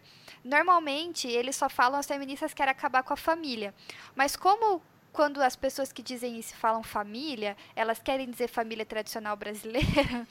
então eu já adicionei isso para ficar bem claro de que família que esse pessoal está falando. Mas é, eu acho que justamente quando eu pergunto a quem interessa, né? E aí a gente está falando sobre papéis opressivos, é, quando dizem que as feministas querem acabar com a família, primeiro, isso é uma mentira. Mas, segundo, se, gente, se, se, com família você quer dizer a família onde a mulher apanha do marido, onde os filhos são expostos à violência, onde uh, existe uma total é, falta de diálogo sobre essas questões. Daí, realmente, com esse tipo de família, a gente quer acabar mesmo. Não no sentido de ir lá e destruir todas as pessoas, mas trazer um acabar em outro nível, né? Acabar de outro jeito, que é melhorando tudo isso, né? Acabar com essa família tradicional, machista, opressora e violenta, sim, a gente quer. mas não é acabando com as pessoas que fazem parte da família, e sim trazendo restauração, né? Pelo menos é assim que eu vejo. Como que vocês veem essa questão? É, eu ouço muita galera falando, por exemplo, que o feminismo, a ideologia de gênero, não sei o quê, doutrinação das crianças e acabar com a família. E eu fico pensando que eu acho que talvez, às vezes, a gente acaba incorrendo num erro, que é de dizer que ideologia de gênero não existe. Eu acho que ela existe. Eu acho não, eu tenho certeza que ela existe. E a gente precisa pontuar realmente que a ideologia de gênero precisa acabar. É, porque ela de fato destrói famílias. Ela destrói famílias e ela destrói a vida, ela mata pessoas. A questão só é que ideologia de gênero é essa? O que, que é ideologia de gênero? Porque para mim, ideologia de gênero é o patriarcado. o patriarcado é uma ideologia de gênero, é uma ideologia que prega a supremacia de homens sobre mulheres e que justifica historicamente muitas violências, assim. Quando a gente está falando, por exemplo, de uma situação de violência intrafamiliar, de uma de violência doméstica, mulheres que sofrem violência doméstica, é, quem será que está acabando com essa família, sabe? É a mulher que decidiu não ser, não se submeter mais a essa violência e preservar a própria integridade e dignidade, porque ela entendeu o papel dela, ela inclusive entendeu que ela é filha de Deus, então ela não tem que passar por isso. É ela que está acabando com essa família ou é esse homem que estava violando ela, que estava sendo agressivo? Quando a gente está falando, por exemplo, de uma situação em que um filho gay se assume e é posto para fora de casa, quem é que está acabando com essa família? É a sexualidade de, desse, desse adolescente, desse jovem, ou é de fato esse patriarcado tão entranhado culturalmente que faz com que um pai prefira perder um filho e botar ele na rua correndo risco de vida do que lidar com essa sexualidade. O que, que é que está destruindo essa família, sabe? Porque não é natural a gente ter uma situação em que a cada três segundos você tem uma situação de uma mulher sendo agredida dentro de casa, onde o Brasil, se eu não me engano, está em quinto lugar, sei lá qual é o lugar do Brasil, mas eu sei que está no top 10 de países com maior número de feminicídio. E aí, diante desse número todo, assim, absurdo de violência, é, de, se a gente for falar de estupro, é pior ainda, porque é um número muito assustador. É, quando a gente vai falar de estupro de menores de idade, então, de crianças e adolescentes, isso é terrível. E mais 70% das vezes esses adolescentes e crianças são estuprados por é, homens da própria família, né? Então, quando a gente está falando disso tudo, é muito curioso que exatamente quando esse tipo de discussão e problematização está vindo à tona, porque a gente está botando o dedo na ferida e mostrando que tem uma situação de violência que precisa acabar, é muito curioso que exatamente aí nesse ponto começa a surgir com tanto alvoroço essa coisa de acusar o feminismo de ideologia de gênero quando a gente sabe que isso, na verdade, desculpa, eu vou usar meu pentecostalês aqui, isso é uma estratégia do diabo, uma estratégia diabólica para inverter as coisas, sabe? Para confundir a igreja, principalmente para confundir a igreja, de fazer a igreja olhar para o lugar errado. Amigos, existe ideologia de gênero, só que não é no feminismo. O feminismo prega, aliás, o fim da ideologia de gênero, porque o feminismo prega um, prega, na verdade, assim, prega valores do reino de Deus, porque quer acabar com essa situação de violência, de desigualdade, de família sendo destruída, quer preservar famílias. E eu acho que aí é que está a questão, sabe? A gente precisa talvez orar mais, assim, pedir mais discernimento do Espírito Santo para conseguir identificar essas estratégias diabólicas que existem para confundir a gente. Porque tem realmente muita confusão na igreja sobre esse debate. O que é muito perigoso, porque a gente acaba incorrendo no erro de acabar legitimando várias violências históricas, porque a gente ficou muito confuso com tudo que está sendo dito sobre isso.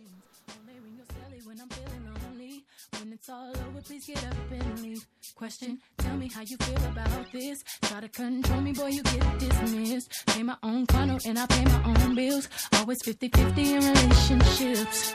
The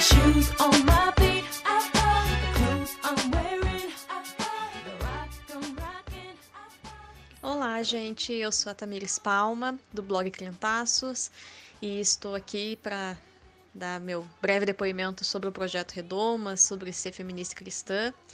Eu queria dizer que, primeiro, fico muito feliz de ver esse blog fazendo mais um aniversário e a gente ter conteúdo de qualidade sendo produzido por mulher, mulheres cristãs e, e perseverando na fé, perseverando na luta. Então, primeiro, parabenizar todas vocês. E eu queria dizer, né, que o Redomas, inclusive, faz parte um pouco do meu processo de aceitação do termo feminista, da, da luta feminista. Eu percebo hoje que sempre fui feminista, mas tinha muito ressalvas, muitas ressalvas a usar o termo. E conhecer a Bianca, principalmente, que foi a primeira que eu conheci, depois as demais meninas, o blog, a, o site, a ideia de todo o trabalho por trás, me fizeram abraçar com mais afinco e com mais coragem o termo feminista. E hoje, obviamente, o feminismo cristão é uma das minhas bandeiras principais, porque a gente sabe, e eu imagino que em outros áudios teremos a mesma o mesmo diálogo. Eh, nós somos né, rechaçadas pelas feministas e muitas vezes somos rechaçadas pelos nossos irmãos cristãos. Então, levantar essa bandeira e demonstrar que sim, eu amo a Cristo, sim, eu sigo seus ensinamentos, sim, eu tenho um relacionamento saudável com homens que se propõem a ter um relacionamento saudável comigo, mas eu sou feminista e eu busco igualdade, eu busco equidade, eu busco direitos, né? E, e eu creio que como cristã é parte da nossa da nossa missão na Terra tanto lutar pelos nossos direitos, como lutar e nos colocar e nos posicionar por aquelas mulheres que não têm voz, por aquelas mulheres que hoje têm medo, que estão em relações perigosas, negativas, é, opressoras. E, e a nossa missão é sim levar o amor de Cristo que honrou, que colocou mulheres em pé de igualdade com homens e a partir do amor de Cristo buscar liberdade para essas mulheres e buscar refúgio para essas mulheres. Então, ser feminista é uma coisa que hoje para mim, enquanto cristã, é óbvia e e a gente tenta espalhar a palavra de Cristo, levando libertação também para as mulheres nesse aspecto na sociedade. Abraço, meninas, e sucesso sempre no, no projeto. Beijo. E uma outra coisa que a gente sempre ouve, que é a pauta número um do feminismo, a principal pauta do feminismo, é a descriminalização do aborto. E a gente até já comentou aqui que foi uma pedrinha nos, nos sapatos de algumas de nós. É... E hoje, como que está a construção de vocês sobre esse assunto? É, primeiro que eu acho que a gente já falou aqui, né, que o feminismo, os feminismos, tem, os feminismos tem muitas pautas, assim, e o aborto é sim uma questão importante para muitos desses feminismos, mas eu acho, assim, que tudo bem você é, ser feminista e não concordar com o aborto. Inclusive, é, as feministas, a pauta principal do feminismo não é a favor do aborto, né?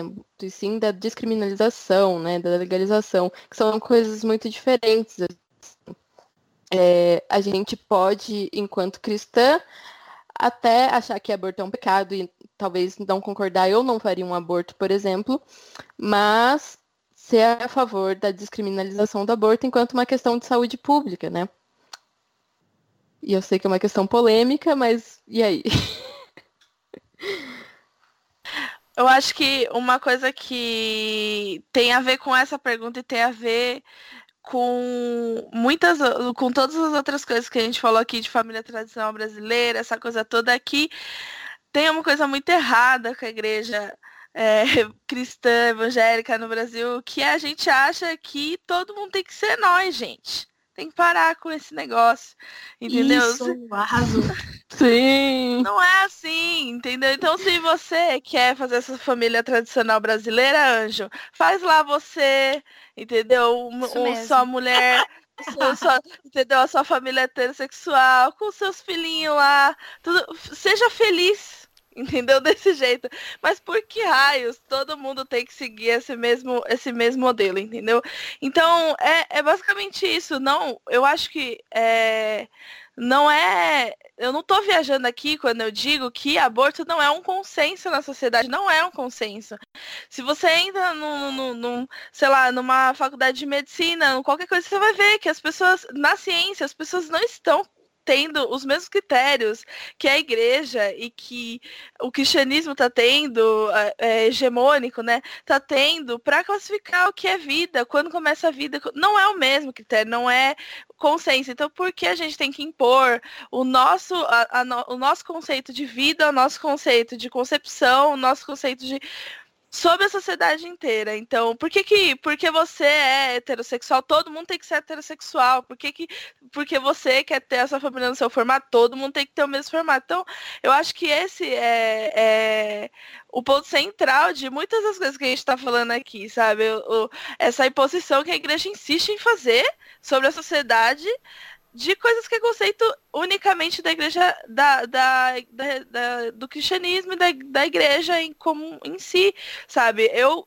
conheço um monte de gente que é cristão e que não há, não tá ok com adultério, com desculpa, adultério não, não tá ok com com divórcio, mas assim, continua tendo divórcio, porque a, a, maioria das pessoas não acredita que você vai pro inferno porque você se divorciou do seu marido.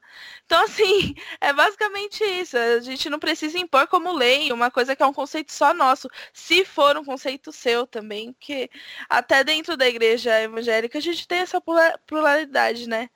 Nem todo mundo dentro da igreja evangélica vai pensar da mesma forma, mas é, no, no, no, na raiz da coisa é essa. Não, não, tem que todo mundo pensar assim, nem todo mundo tem que seguir o seu modelo de vida, ou o modelo da sua igreja, ou o modelo que seu pastor mandou, ou o modelo que você leu a Bíblia e entendeu que é assim, entendeu? Então, eu acho que isso é uma das coisas que é, a gente tem que levar em consideração quando a gente está falando desse assunto, sabe? Sim.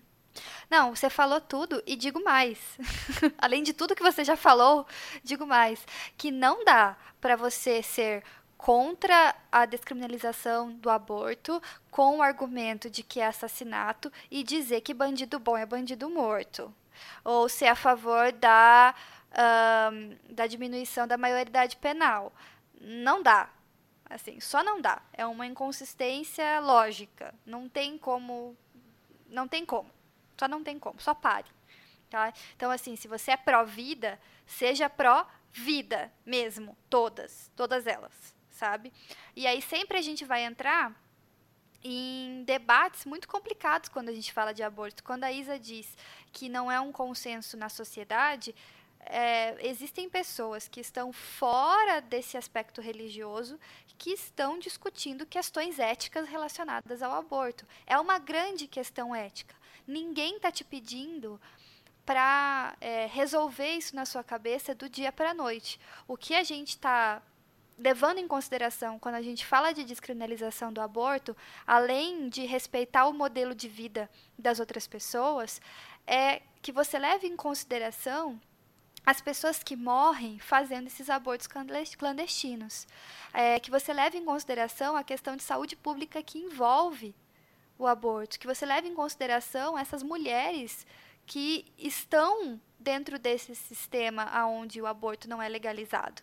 E essa acho que essa é a chave assim, né? Quando você fala que é pró-vida, mas você é pró-vida de quem e quando?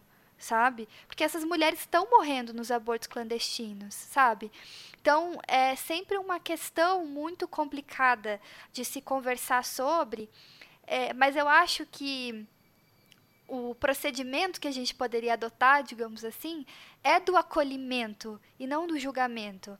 É de olhar, se colocar no lugar do outro e não de é, apontar o dedo, sabe? Essa coisa de querer impor o jeito que a gente vive nunca foi o modelo de evangelização que Jesus propôs. Pelo contrário, o modelo de evangelização de Jesus era conviver com as pessoas em comunidade, conversar com elas. Esse sempre foi o modelo é, de Jesus. Essa coisa de sair impondo através de leis, através de discursos, através agora, né, a gente tem aí através até de armas, impor é, o jeito que um grupo acha que a sociedade tem que ser, nunca foi o modelo de Cristo para as coisas. Então, assim, na verdade, é, como a Lu falou, você pode, enquanto pessoa, achar que não, não é bacana fazer aborto, ou que é pecado, ou que é uma coisa muito triste ou muito impensável, mas eh, no final das contas, essa é uma grande discussão e uma discussão que envolve a vida de muitas pessoas. Então, assim, é, eu acho muito complicado você é, simplesmente bater o martelo sobre essa questão como se ela fosse muito simples. Ela não é muito simples, ela é muito complexa, sabe?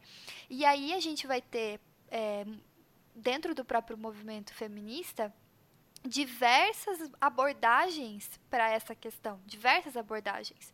Então, sim, eu concordo quando as pessoas dizem que uma das principais faltas do movimento feminista é a descriminalização do aborto.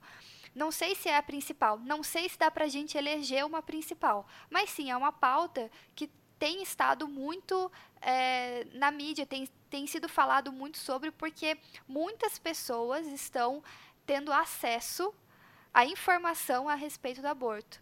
E quando você tem acesso a essas informações, e eu convido vocês a procurarem relatos de pessoas que fizeram abortos clandestinos, procurem. É, procurem dados, procurem informações. Acho que quando vocês procurarem, é, vai ajudar a ter uma, uma outra visão, uma visão do lado das mulheres, sabe? Acho que isso é, isso é muito importante também. Então, é, a gente fala, fala, fala, fala, fala sobre descriminalização do aborto. As pessoas geralmente jogam né, nesse esse argumento para dizer não, eu não posso ser feminista ou não, não dá para ser cristã e feminista por causa do aborto, porque feminista é a favor do aborto. E sinceramente, até agora eu não conheci uma feminista que é a favor do aborto, porque sinceramente, aborto é uma coisa tão difícil e tão complicada que é muito difícil alguém que seja assim a favor, tipo, ah, eu desejo sim um aborto para você, claro, é a coisa mais legal do mundo. Não, não é assim. É um processo muito por causa da sociedade extremamente pesado, é um processo difícil, é uma decisão difícil, é um processo fisiologicamente difícil, emocionalmente difícil. Então, assim, é, chega a ser até uma extrapolação assim de, de como é como é visto isso, sabe? De como sei lá, de como as pessoas percebem o movimento feminista e a abordagem dele nessa questão da, da descriminalização do aborto. Uau, chegamos no tema brabo, né? é, eu queria só trazer algumas alguns dados aqui que eu acho que talvez sejam importantes para a gente entender, porque às vezes quando a gente está falando de assuntos mais polêmicos, a gente acaba entrando entrando na polarização toda e a gente esquece que esses assuntos eles têm a ver com vidas concretas, né, de pessoas reais.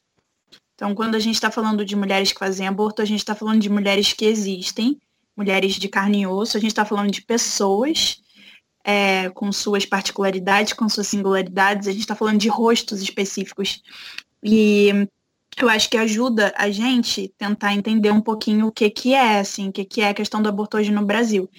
É, essas, esses dados que eu vou citar agora são do PNE de 2010, Pesquisa Nacional do Aborto de 2010, realizado pela UNB, é, e especificamente pela professora Débora Diniz. Tem um mais recente, que é o, o, a Pesquisa Nacional do Aborto de 2016. Eu não estou com ele aberto aqui agora, mas eu vou deixar o link para vocês colocarem na descrição, meninas, que eu acho que pode ajudar a galera a dar uma olhada. É, e aí eu quero trazer uma polêmica dentro da polêmica, que é, é a maior parte dessas mulheres que fazem aborto no Brasil são cristãs.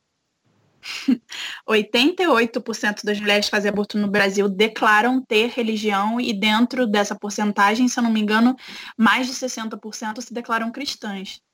É, a gente está falando de gente aleatória. A gente está falando de pessoas que congregam com a gente.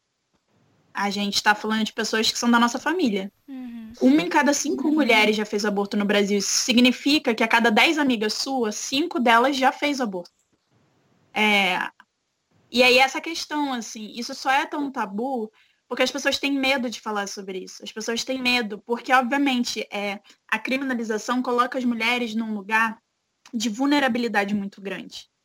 Quando a gente está falando sobre descriminalizar aborto, não é porque a gente acha o aborto legal. Ninguém acha que o aborto gera orgasmo em alguém. Ninguém tem essa ilusão. Todo mundo sabe o processo complicado que é fisicamente, psicologicamente para uma mulher passar pelo abortamento. Inclusive porque a nossa cultura sendo cristã é, tem muita culpa nisso aí, né? É, envolvida nisso, que aumenta ainda o sofrimento psíquico dessa mulher. Quando a gente está falando de criminalizar aborto, a gente está falando de redução de danos. É basicamente isso. Não é que a gente acha legal. É que a gente entende que a gente precisa pensar numa política pública que ajude a gente a salvar vidas. É exatamente isso. Hoje o que acontece é que é, uma mulher que decidiu fazer o aborto, ela decidiu, está decidido. Ninguém vai convencê-la do contrário. Ela vai fazer o aborto. A gente tem duas opções com isso. A gente tem a opção de acolher essa mulher e dar para ela um atendimento que faça com que ela garanta a dignidade dela e ela vai sair viva dali ou a gente tem a opção de manter ela na criminalidade, jogar ela para fazer esse procedimento num lugar é, onde ela não tem segurança e ela morre.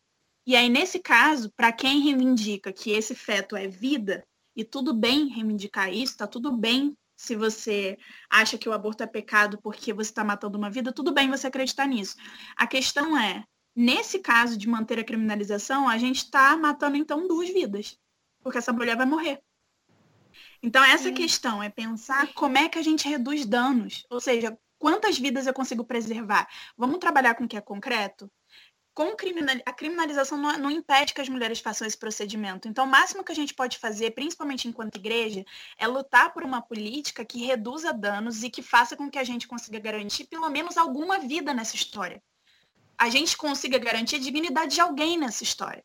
Agora, a gente fechar os olhos, manter uma política que não está dando conta do problema só por puro moralismo, cego, sem racionar, sem pensar direito no que a gente está fazendo, na verdade aumenta o problema, porque aí, nesse caso, a gente teria duas mortes acontecendo por causa da pressão da igreja com relação a isso. Eu tenho muito acordo com o que vocês falam, que assim, a gente não pode pautar política pública a partir das nossas concepções de pecado.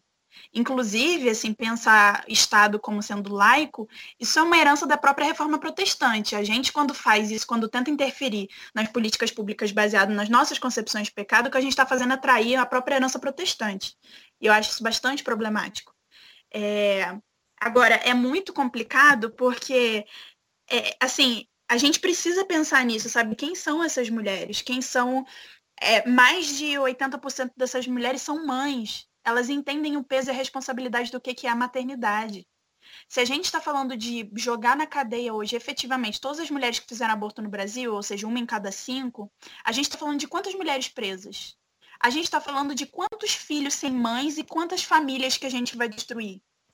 E aí eu quero muito reivindicar aqui é, uma história com o próprio Jesus, que é a história que está lá em João, eu não me lembro agora direito o capítulo, que é aquela história da mulher adúltera, da mulher que foi pega em adultério e ia ser apedrejada. Para mim é muito genial essa passagem quando a gente está falando de aborto, por quê?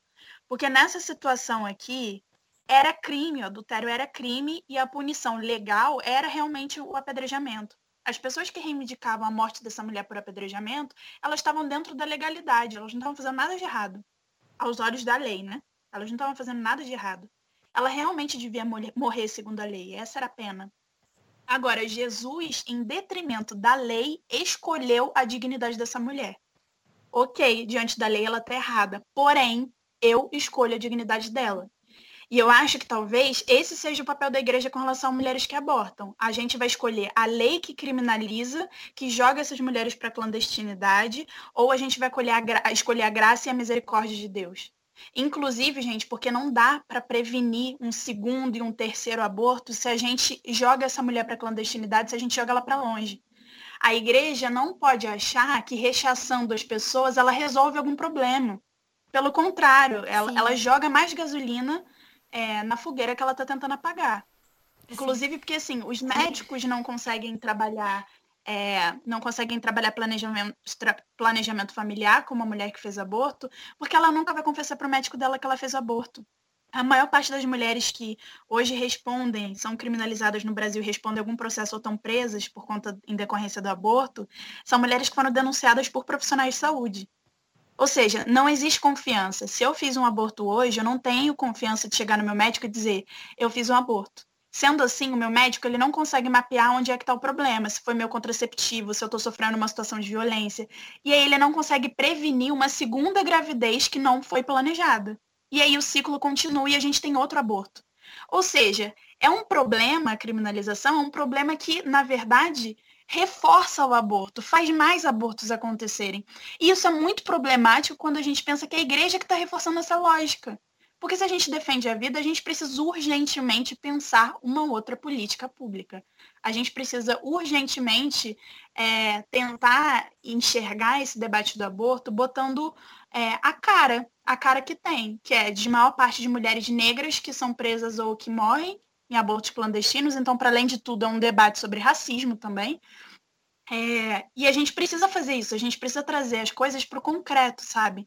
Não ficar só nesse moralismo oco é, que a gente costuma ter com alguns debates. A gente não pode deixar essa polarização cegar a gente, né? A gente precisa analisar e pensar que a gente está falando de pessoas reais, pessoas que existem, a gente está falando de dignidade humana. E não dá, não dá para continuar matando mulheres ou condenando mulheres à morte e utilizando Deus ou fazendo isso em nome de Deus. Isso te incomoda, eu peguei gosto, oh, oh, tô cheia de gosto, oh, banhada de ouro e prata, chuva de gelo, vida é ingrata, banhada de ouro e prata, sorriso é caro, nada é de graça, banhada de ouro e prata. Eu sou nascida e criada no ambiente religioso evangélico. É, então a minha mente sempre foi moldada por, por essa única leitura de mundo, né? Só que eu não sabia o quanto ela é machista e patriarcal. É, eu vivia naquela bolha, né? Ouvindo o quanto o feminismo era diabólico, movimento exagerado de mulheres lésbicas, abortistas, aquele clichê que a gente está cansado de ouvir. É, então eu demorei muito para ter contato com o movimento. Eu fui ter o meu primeiro contato quando eu precisei sair de um relacionamento abusivo é, que eu vivi. E, na verdade, eu só consegui perceber a abusividade do relacionamento por causa das leituras feministas. A igreja, ela não, não te prepara para enfrentar essa, questões como essa, né? Ela passa pano, faz vista grossa, é, às vezes ela até nega a existência da violência de gênero você pode perceber pelo índice de violência doméstica dentro dos lares evangélicos, né? É assustador. Só que ao mesmo tempo, os nossos números não estão corretos porque essa mulher ela é aconselhada a orar pelo marido, né? E não denuncia. É... E aí teve até uma época que eu fiquei sabendo que todas as mulheres da minha família sofreram violência doméstica. Todas, todas as gerações. Eu vi minha mãe apanhar várias vezes. Então, é, conforme você vai estudando, você vai percebendo a necessidade mais do que urgente, né, de ressignificar os textos bíblicos é, à luz dessa evolução social, e isso inclui esses avanços conquistados pela luta feminista. É, a gente sabe que tudo sempre foi produzido dominantemente pelos homens brancos. Então, se o evangelho é para o ser, ser humano todo, é, eu creio que ele chega no âmago dessa opressão de gênero e vai quebrar com todas as estruturas. Mas isso nem tem chance de acontecer, porque a leitura e o ensino ainda continua machista, branco, elitista, enfim. Então eu acho que não, não tem como separar evangelho de luta social, né, de senso de justiça. Nós somos chamados para isso, né, para quebrar esses grilhões, é, para sermos profetas mesmo que denunciam o pecado esse pecado que está enraizado e aceito como dogma até. Então, é, meu horizonte interpretativo, seja da Bíblia ou da fé, tem lente feminista sim, e precisa ter para tentar ser essa voz que clama no deserto essas violências institucionais direcionadas a nós e que tentam nos reduzir e nos silenciar até hoje. Seis secando seu banho de chuva, escorrem lágrimas, escorrem rimas. Tô encharcada amor de autoestima. Aviso de gatilho. No próximo bloco nós falamos sobre temas como estupro e outras violências à mulher. Se esse é um tema sensível para você e te faz mal, talvez seja melhor não continuar ouvindo o programa. Então acho que a gente pode ir então para a nossa última frase aqui, é, que é feministas lutam pela liberação sexual das mulheres e isso é pecado. E aí? Como é que a gente vê essa questão? a liberação sexual das mulheres é muito importante, inclusive se você tem essas filosofias, é, tipo, eu escolhi esperar, enfim. Porque quando a gente fala de liberação sexual, eu acho que que vem à mente é aquela questão da promiscuidade, que para muitos cristãos é um problema, né? A promiscuidade é entendida como um pecado. Mas quando a gente fala de liberação sexual, a gente não está falando de, sei lá, pegar geral necessariamente. É o famoso se quiser pode. Mas assim, a gente está falando sobre uma série de, de questões que envolvem a sexualidade, né? A gente está falando, por exemplo, de estupro matrimonial. Então, quando uma mulher não tem a oportunidade de compreender a sua própria sexualidade, a noção de consentimento, é, a gente vai ter e, e, a gente tem discursos na igreja que que dizem que as mulheres precisam a todo momento estar disponíveis para o seu marido, precisam a todo momento é, estarem ali para que o marido faça o que quiser com elas. É, e, e isso é é sabido, é o estupro matrimonial, quando a gente fala de liberação sexual, quando a gente fala de empoderamento sexual das mulheres, essa mulher vai entender de que não é assim. Precisa ter consentimento, inclusive dentro do casamento. Precisa ter consentimento para é, para ter uma relação saudável. Então, assim, quando a gente fala, quando o feminismo fala sobre sexualidade, quando o feminismo fala sobre as mulheres se conhecerem, as mulheres entenderem a própria sexualidade, ele também está falando de práticas que é, previnem a violência ou que podem tirar as mulheres de uma situação de violência sexual. É o mesmo é o mesmo que a gente observa quando a gente ensina educação sexual é, nas escolas, por exemplo. A educação sexual pode ajudar a salvar pessoas que é, crianças né que possam estar sendo vítimas de é, abuso sexual dentro de casa ou em outros ambientes, mas principalmente dentro de casa. Então, assim, é, quando a gente fala de liberação sexual, é novamente para tirar o tabu da conversa sobre sexualidade. É, e além disso, né, eu acho que é claro para todo mundo de que a maneira com que a sociedade percebe certos comportamentos sexuais masculinos versus como ela percebe certos comportamentos sexuais femininos, né, o mesmo comportamento, só que tido por homens ou tido por mulheres, é muito, mas muito, mas muito diferente. Basta a gente perceber a diferença que tem na palavra vagabundo e vagabunda. A gente sabe que vagabundo não quer dizer a mesma coisa que vagabunda no feminino. São xingamentos totalmente diferentes, sabe? Então, é, a maneira com que a sexualidade feminina é percebida é uma maneira pecaminosa, é uma maneira é, suja, é uma maneira feia. E quando a gente fala de liberação sexual, a gente também está falando sobre isso, porque as mulheres também são seres sexuais, sabe? E é isso, assim. Por que, que certos comportamentos sexuais, quando são tidos por homens, são aplaudidos, inclusive, e quando são tidos por mulheres, são rechaçadas? Por que, que o valor de uma mulher é determinado pelas práticas sexuais dela? Então, são todas essas questões que estão dentro dessa luta por é, liberação sexual. E aí, sim, inclui também o direito de ficar com quem quiser, da maneira que quiser, como quiser.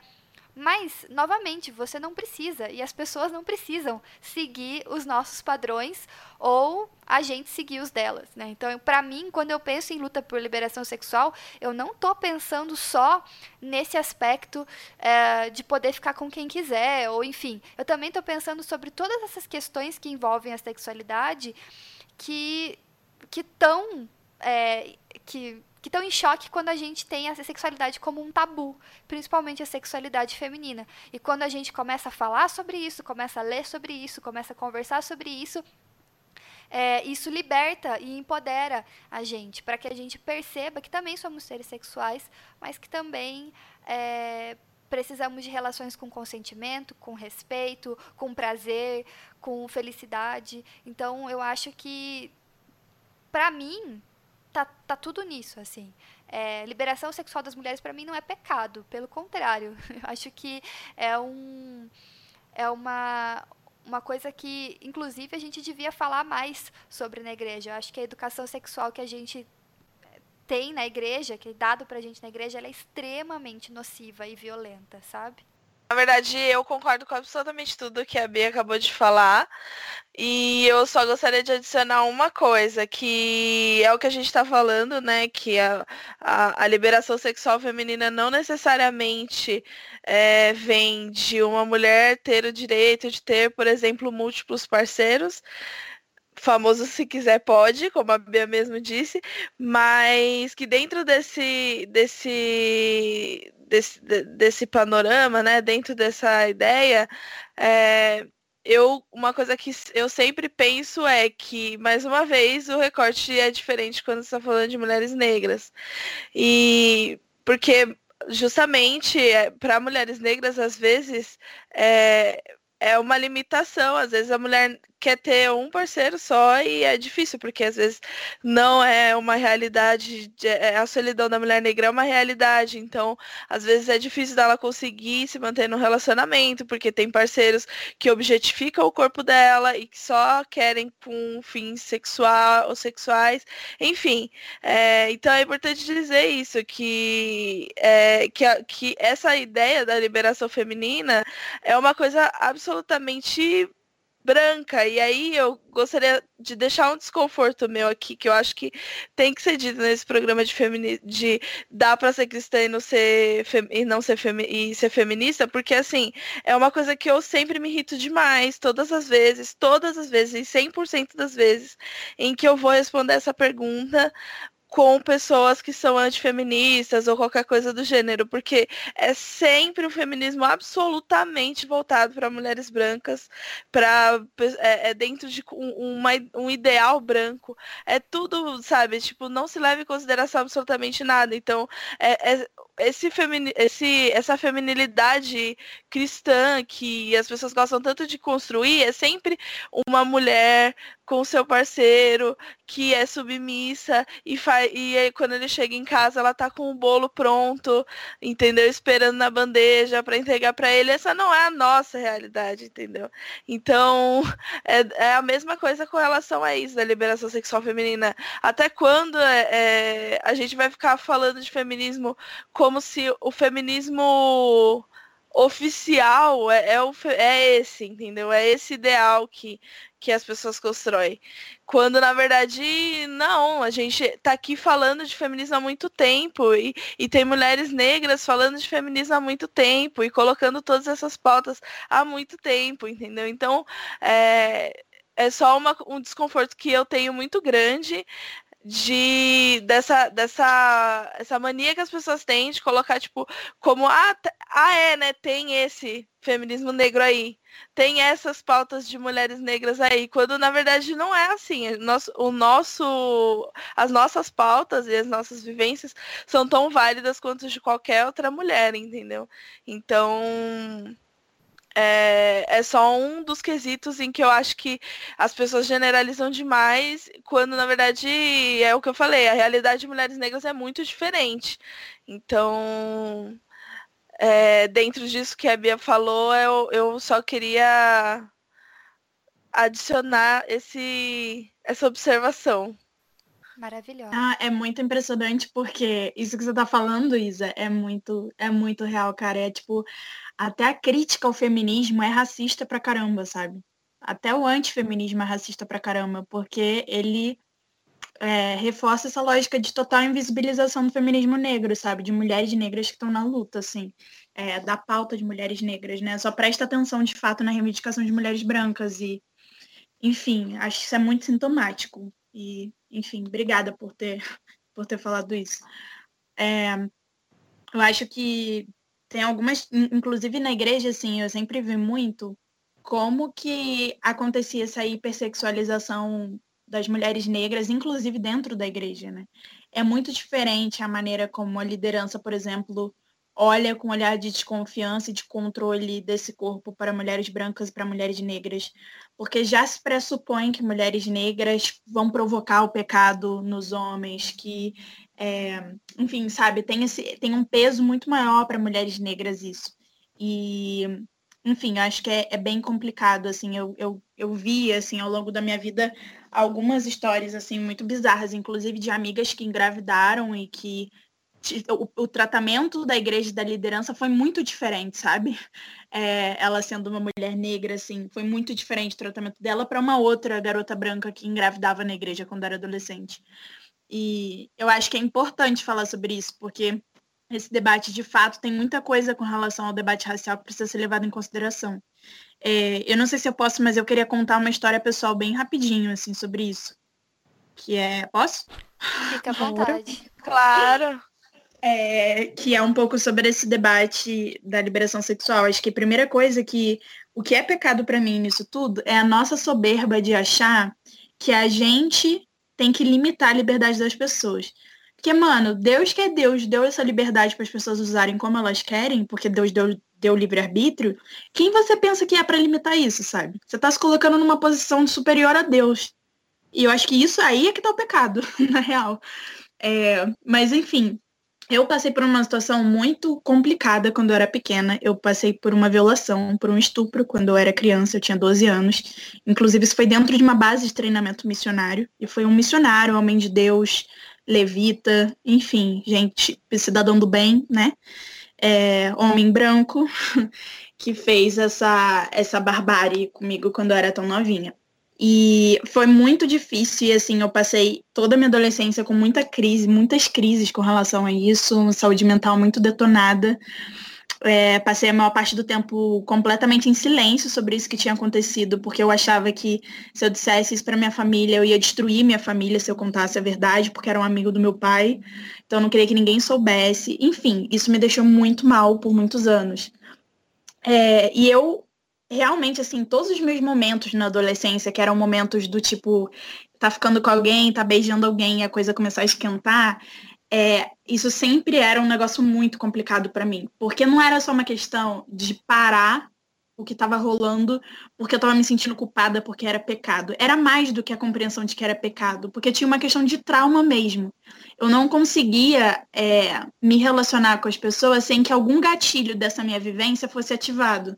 Então foi muito difícil, muito difícil. E eu realmente acreditei, na maior parte do tempo, desses meus anos lidando com isso, que eu nunca ia ser capaz de viver uma relação sexual saudável assim com alguém. Eu realmente acreditava nisso.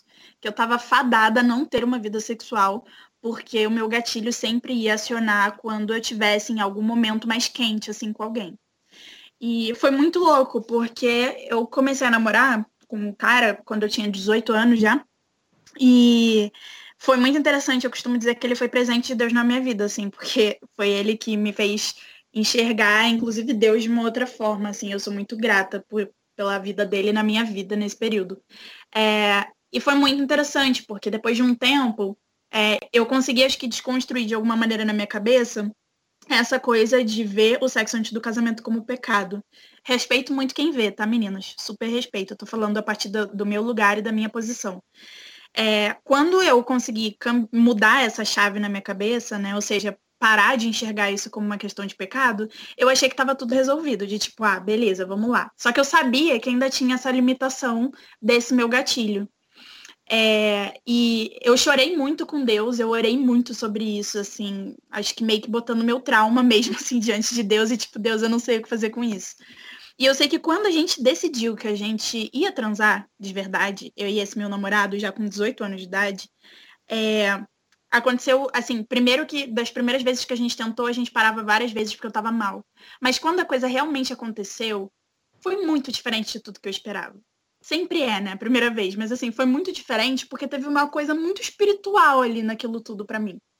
Porque de alguma maneira, eu sentia quase um sopro do Espírito Santo dizendo para mim que eu estava sendo livre, sabe? Que naquele momento eu estava sendo livre, que eu estava me libertando desse trauma como trava, como, como alguma coisa que parava a minha vida.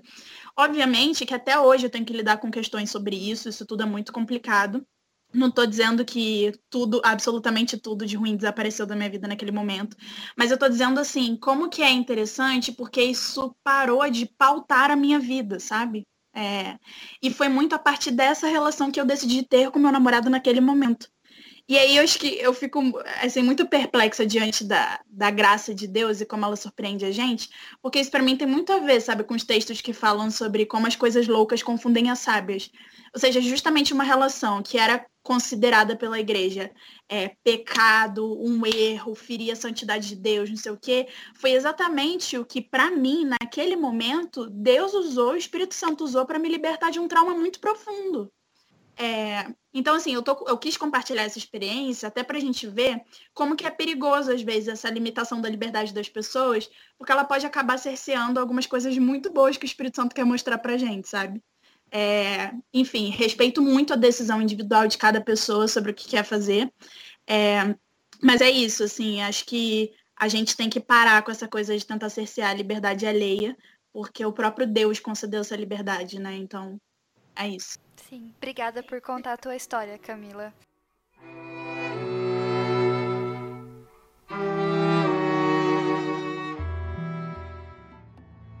Bom, crianças, onde há muito algazarra, alguma coisa está fora de ordem. Eu acho que com essa mistura de negros do sul e mulheres do norte, todo mundo falando sobre direitos, o homem branco vai entrar na linha rapidinho. Mas sobre o que todos aqui estão falando? Aquele homem ali Diz que as mulheres precisam de ajuda para subir em carruagens, que devem ser carregadas para atravessar valas e que merecem o melhor lugar onde quer que estejam. Ninguém nunca me ajudou a subir em carruagens ou a saltar sobre poças de lama e nunca me ofereceram nenhum melhor lugar e eu não sou uma mulher. Olhem para mim, olhem para os meus braços. Eu arei, plantei, juntei colheita nos celeiros e homem algum poderia estar à minha frente e eu não sou uma mulher. Eu poderia trabalhar tanto e comer tanto quanto qualquer homem, desde que eu tivesse oportunidade para isso. E suportar o açoite tão bem quanto e eu não sou uma mulher?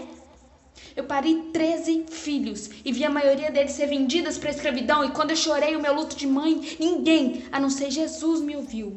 E eu não sou uma mulher. Daí eles falam dessa coisa na cabeça. Como é que eles chamam isso mesmo? Um intelecto. Isso mesmo, meu bem. O que, que isso tem a ver com o direito das mulheres e dos negros? Se o meu corpo não tem mais que um quarto e o seu está cheio, não seria mesquinho da sua parte me impedir de completar a minha medida? Aí vem aquele homenzinho de preto ali dizer que as mulheres não podem ter os mesmos direitos que os homens porque Cristo não era uma mulher. De onde veio o seu Cristo? De onde veio o seu Cristo? De Deus e de uma mulher? Um homem não teve nada a ver com isso.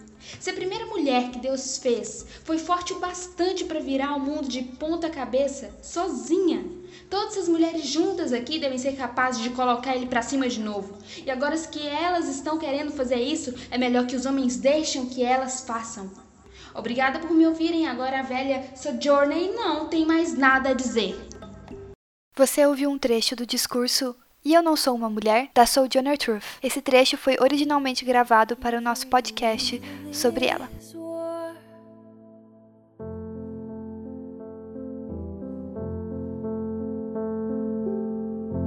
I can't do it anymore.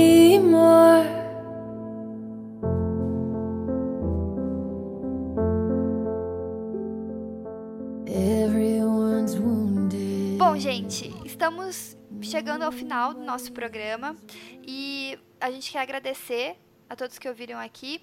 É, eu queria perguntar se vocês têm mais alguma coisa para falar, se faltou alguma coisa, se quer acrescentar mais alguma coisa.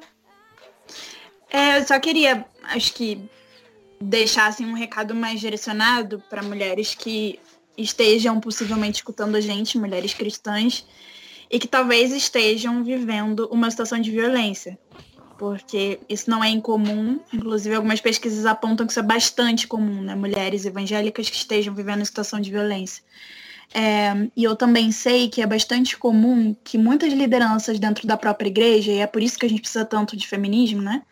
É, adoram utilizar a Bíblia para reforçar essa posição da mulher nessa situação de violência. Eu já cansei de ouvir histórias de mulheres que estavam apanhando do marido e quando chegaram para pedir ajuda para o pastor, o pastor simplesmente disse que a mulher sabe edificava a casa Então, se ela estava apanhando, é porque ela não estava sendo sábia. Esse é um exemplo muito clássico, assim, de como a Bíblia pode ser utilizada para reforçar esse lugar de violência. O que eu quero dizer é que é, lideranças que dizem esse tipo de coisa, essas lideranças estão em pecado diante de Deus. Porque elas estão sendo absolutamente irresponsáveis é, e contrariando a própria palavra de Deus e contrariando tudo que Jesus ensinou e pregou. Então, conduzindo essa mulher para um lugar de é, negação da dignidade dela, né? Se você está vivendo uma situação de violência, você precisa sair dessa situação de violência, você precisa denunciar é, a pessoa que está te acometendo nessa situação, porque Deus não te criou para esse lugar. Deus não te criou para esse lugar de violência. Você é filha de Deus, você é, merece ter a sua dignidade assegurada. E, enfim, é isso. Só quero mesmo repreender em nome de Jesus esses argumentos diabólicos aí que fazem com que as mulheres é, fiquem nessas, nesses contextos de tanta vulnerabilidade. Amém. É, nesse sentido, eu queria inclusive indicar é, uma cartilha que a gente tem no projeto Redomas que chama Não é Falta de Oração, que é uma cartilha de combate à violência contra a mulher nas igrejas e nos espaços de fé cristãos. É uma cartilha que está disponível lá no nosso site gratuitamente para download e você pode imprimir, levar para sua igreja e distribuir na rua, distribuir no zap da igreja. Acho que é muito importante mesmo isso que, que a Camila falou. E nessa cartilha você encontra assim instruções de como lidar com a violência na prática, como levar esse tema para sua igreja, para o púlpito. Tem uma sugestão estudo bíblico sobre violência contra a mulher é, para você fazer em pequeno grupo e tal. Então, assim, é um material muito importante, assim, eu acho que é, fica a dica aí para vocês. Beleza. Acho que seguindo nesse mesmo, nesse mesmo ritmo de indicações, é... Isa, você pensou em algo? Aham. Uhum. É... Dentro desse, mais ou menos desse assunto, eu vou indicar que tem até um pouco a ver com, que, com as coisas que a gente falou aqui, é, ainda mais considerando vertentes de feminismo. Então eu vou indicar o livro é, da Angela Davis, Mulheres, Raça e Classe, que é um livro excelente. Ali você vai achar é, uma, uma, um histórico legal de feminismo, é, essa relação entre classe, a classe social da, das mulheres, a, a raça dessas mulheres e o, a luta delas ao longo da história, dentro de um contexto, acho que principalmente americano, né? Ela fala, a Angela Davis fala um pouco mais dos Estados no contexto dos Estados Unidos, mas que é muito legal, é muito esclarecedor e, e é um livro que eu gosto bastante. Então a minha indicação hoje é essa. Bom, eu também tenho algumas indicações. Como eu falei lá no começo do programa, eu deixei alguns links de sobre história do feminismo. São links um pouco mais, é, alguns mais breves, assim, ou, ou, mais fáceis, assim, de ler rapidamente. Inclusive, a Universidade Livre Feminista tem até uma linha do tempo com vários fatos bem legais, assim, é, de uma maneira bem abrangente. Então, é bem interativo, você pode ir lendo devagarzinho, é bem legal.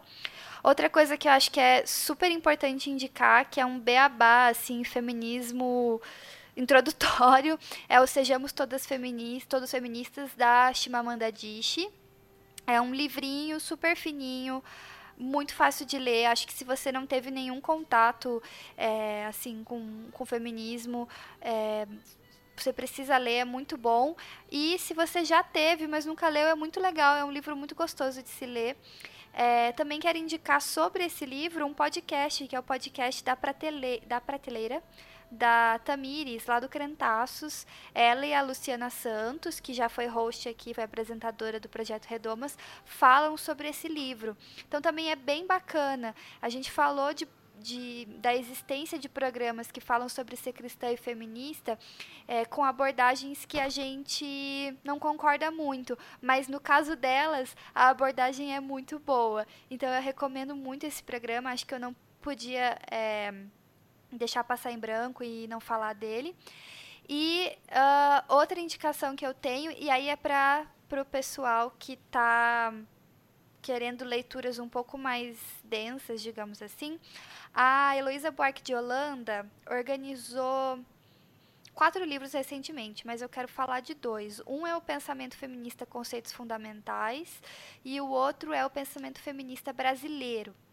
É, é, são coletâneas de textos super importantes assim para o feminismo.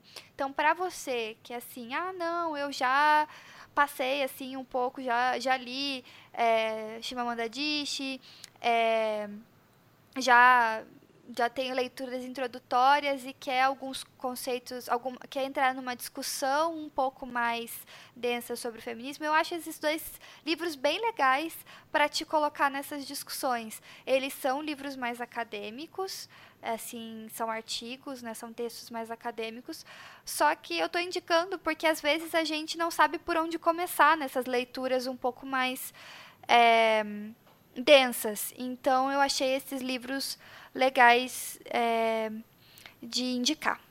Enfim, é, é isso, minhas indicações. Camila, você tem alguma indicação pra gente? Tenho sim. Primeiro, acho que para deixar aqui também um link de um drive que eu criei junto com a Tabata Tesser. Não sei se vocês conhecem, a Tabata é de Católicas pelo Direito de Decidir, maravilhosa. Uhum. E a gente criou um drive onde a gente colocou, a gente reuniu várias leituras relacionadas à teologia feminista e de teólogas feministas de lugares diferentes do mundo. Está muito mais concentrada em teólogas latino-americanas, mas tem de diferentes lugares, inclusive de várias partes da África diferentes. É, tá muito interessante esse drive, porque ele tá com muito material bom, assim, desde os materiais mais simples para entender do basicão o que, que é teologia feminista, qual é a proposta e tudo mais, até umas leituras super mais densas, assim. Então acho que super vale a pena dar uma explorada nesse drive. E eu também queria dizer que, assim, tem muita gente que veio antes da gente, né? Esse rolê de. Esse rolê todo de cristianismo e feminismo não, não é uma coisa que começa aqui com a nossa geração, né? Muitas mulheres já estavam nessa, nessa luta, nessa batalha e, e fazendo essa associação há muitas décadas já. Inclusive, os maiores nomes da teologia feminista no mundo hoje, boa parte desses nomes são do Brasil. A gente tem muita teóloga boa, maravilhosa. E eu quero deixar uma indicação muito específica aqui para vocês procurarem Nancy Cardoso, que é uma pastora metodista maravilhosa. Tem vários textos e livros escritos e artigos falando sobre isso, cristianismo e feminismo, falando sobre mulheres da Bíblia. Super vale a pena dar uma olhada no material dela. Angélica Toches, que também é de São Paulo, que é super novinha que nem a gente, mas que tem desempenhado um papel assim fundamental com relação a esse debate. A gente tem Odia Barros, que é lá de Maceió, maravilhosa também, uma pastora batista. É, a gente tem Maricel Mena Lopes, que é uma teóloga que produz teologia negra feminista. Ela é uma teóloga colombiana que viveu no Brasil muito tempo, tem muito material maravilhoso. Enfim, boa parte dessas teólogas estão dentro desse drive que eu tô falando, então super vale a pena dar uma explorada lá. Tem os mais assuntos, os assuntos mais diversos possíveis e, enfim, acho que vai ser edificante para todo mundo. Boa, maravilhosas as indicações. Tem bastante coisa para o pessoal mergulhar, não vai ser por falta de material. Eu acho que eu vou dar mais duas indicações. Ah, então tá. Então, então tá bom. É, eu quero indicar mais dois textos que são da Bell Hooks, que é uma intelectual negra também. Um deles chama Vivendo de Amor e tá lá no GL10, tá na internet facinho de achar, vou deixar o link aqui embaixo também. E ela fala, ela faz uma relação com o Evangelho de João e o amor, assim, e principalmente o amor para mulheres negras, né? A Isa até puxou um pouco essa questão da solidão da mulher negra. Eu acho, eu gosto muito desse texto da Bell Hooks que ela fala como a escravidão afeta a afetividade das mulheres negras e a espiritualidade também é, das mulheres negras. Então é um texto muito bom, essencial, assim, eu diria. E o outro texto que eu, dela que eu quero recomendar é o livro O Feminismo para Todo Mundo, que são é um livro de pequenos artigos assim, é, bem introdutórios também, assim, mas de uma perspectiva feminista e negra.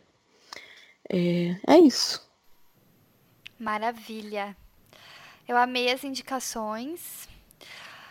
Muito obrigada, meninas. Eu acho que foi uma conversa assim muito boa, é, com muita informação para o pessoal. E é, se tem uma coisa que a gente conseguiu fazer é provar que dá para ser feminista e cristã. Eu acho que essa resposta está oficialmente. essa pergunta está oficialmente respondida depois desse programa. É, então eu quero agradecer muito assim a Camila por ter topado estar tá aqui com a gente. É, e também agradecer a Lu e a Isa. É, foi uma conversa muito bacana. Eu espero que todo mundo é, tenha aproveitado do jeito que eu aproveitei também. E é, é isso. Vamos dar um tchau pro pessoal? Gente, super obrigada por esse convite. Assim, eu tô realmente muito feliz de ter vindo bater esse papo com vocês. Espero que a galera que tá ouvindo também tenha curtido. E é isso, obrigada. Eu já sou uma admiradora faz tempo do Projeto Redomas, então eu tô bem honrada de estar aqui com vocês hoje. Valeu mesmo. Imagina. Ah, linda. Amei. Ai. Então tá bom. Feliz aniversário, Projeto Redomas. Feliz e... aniversário, Projeto Redomas. Eu vou Feliz colocar o parabéns para você no final do programa. Tem que ter o parabéns para você. então é isso. Muito obrigada a todos que ouviram até aqui. Tchau, tchau. Tchau. Tchau. Tchau.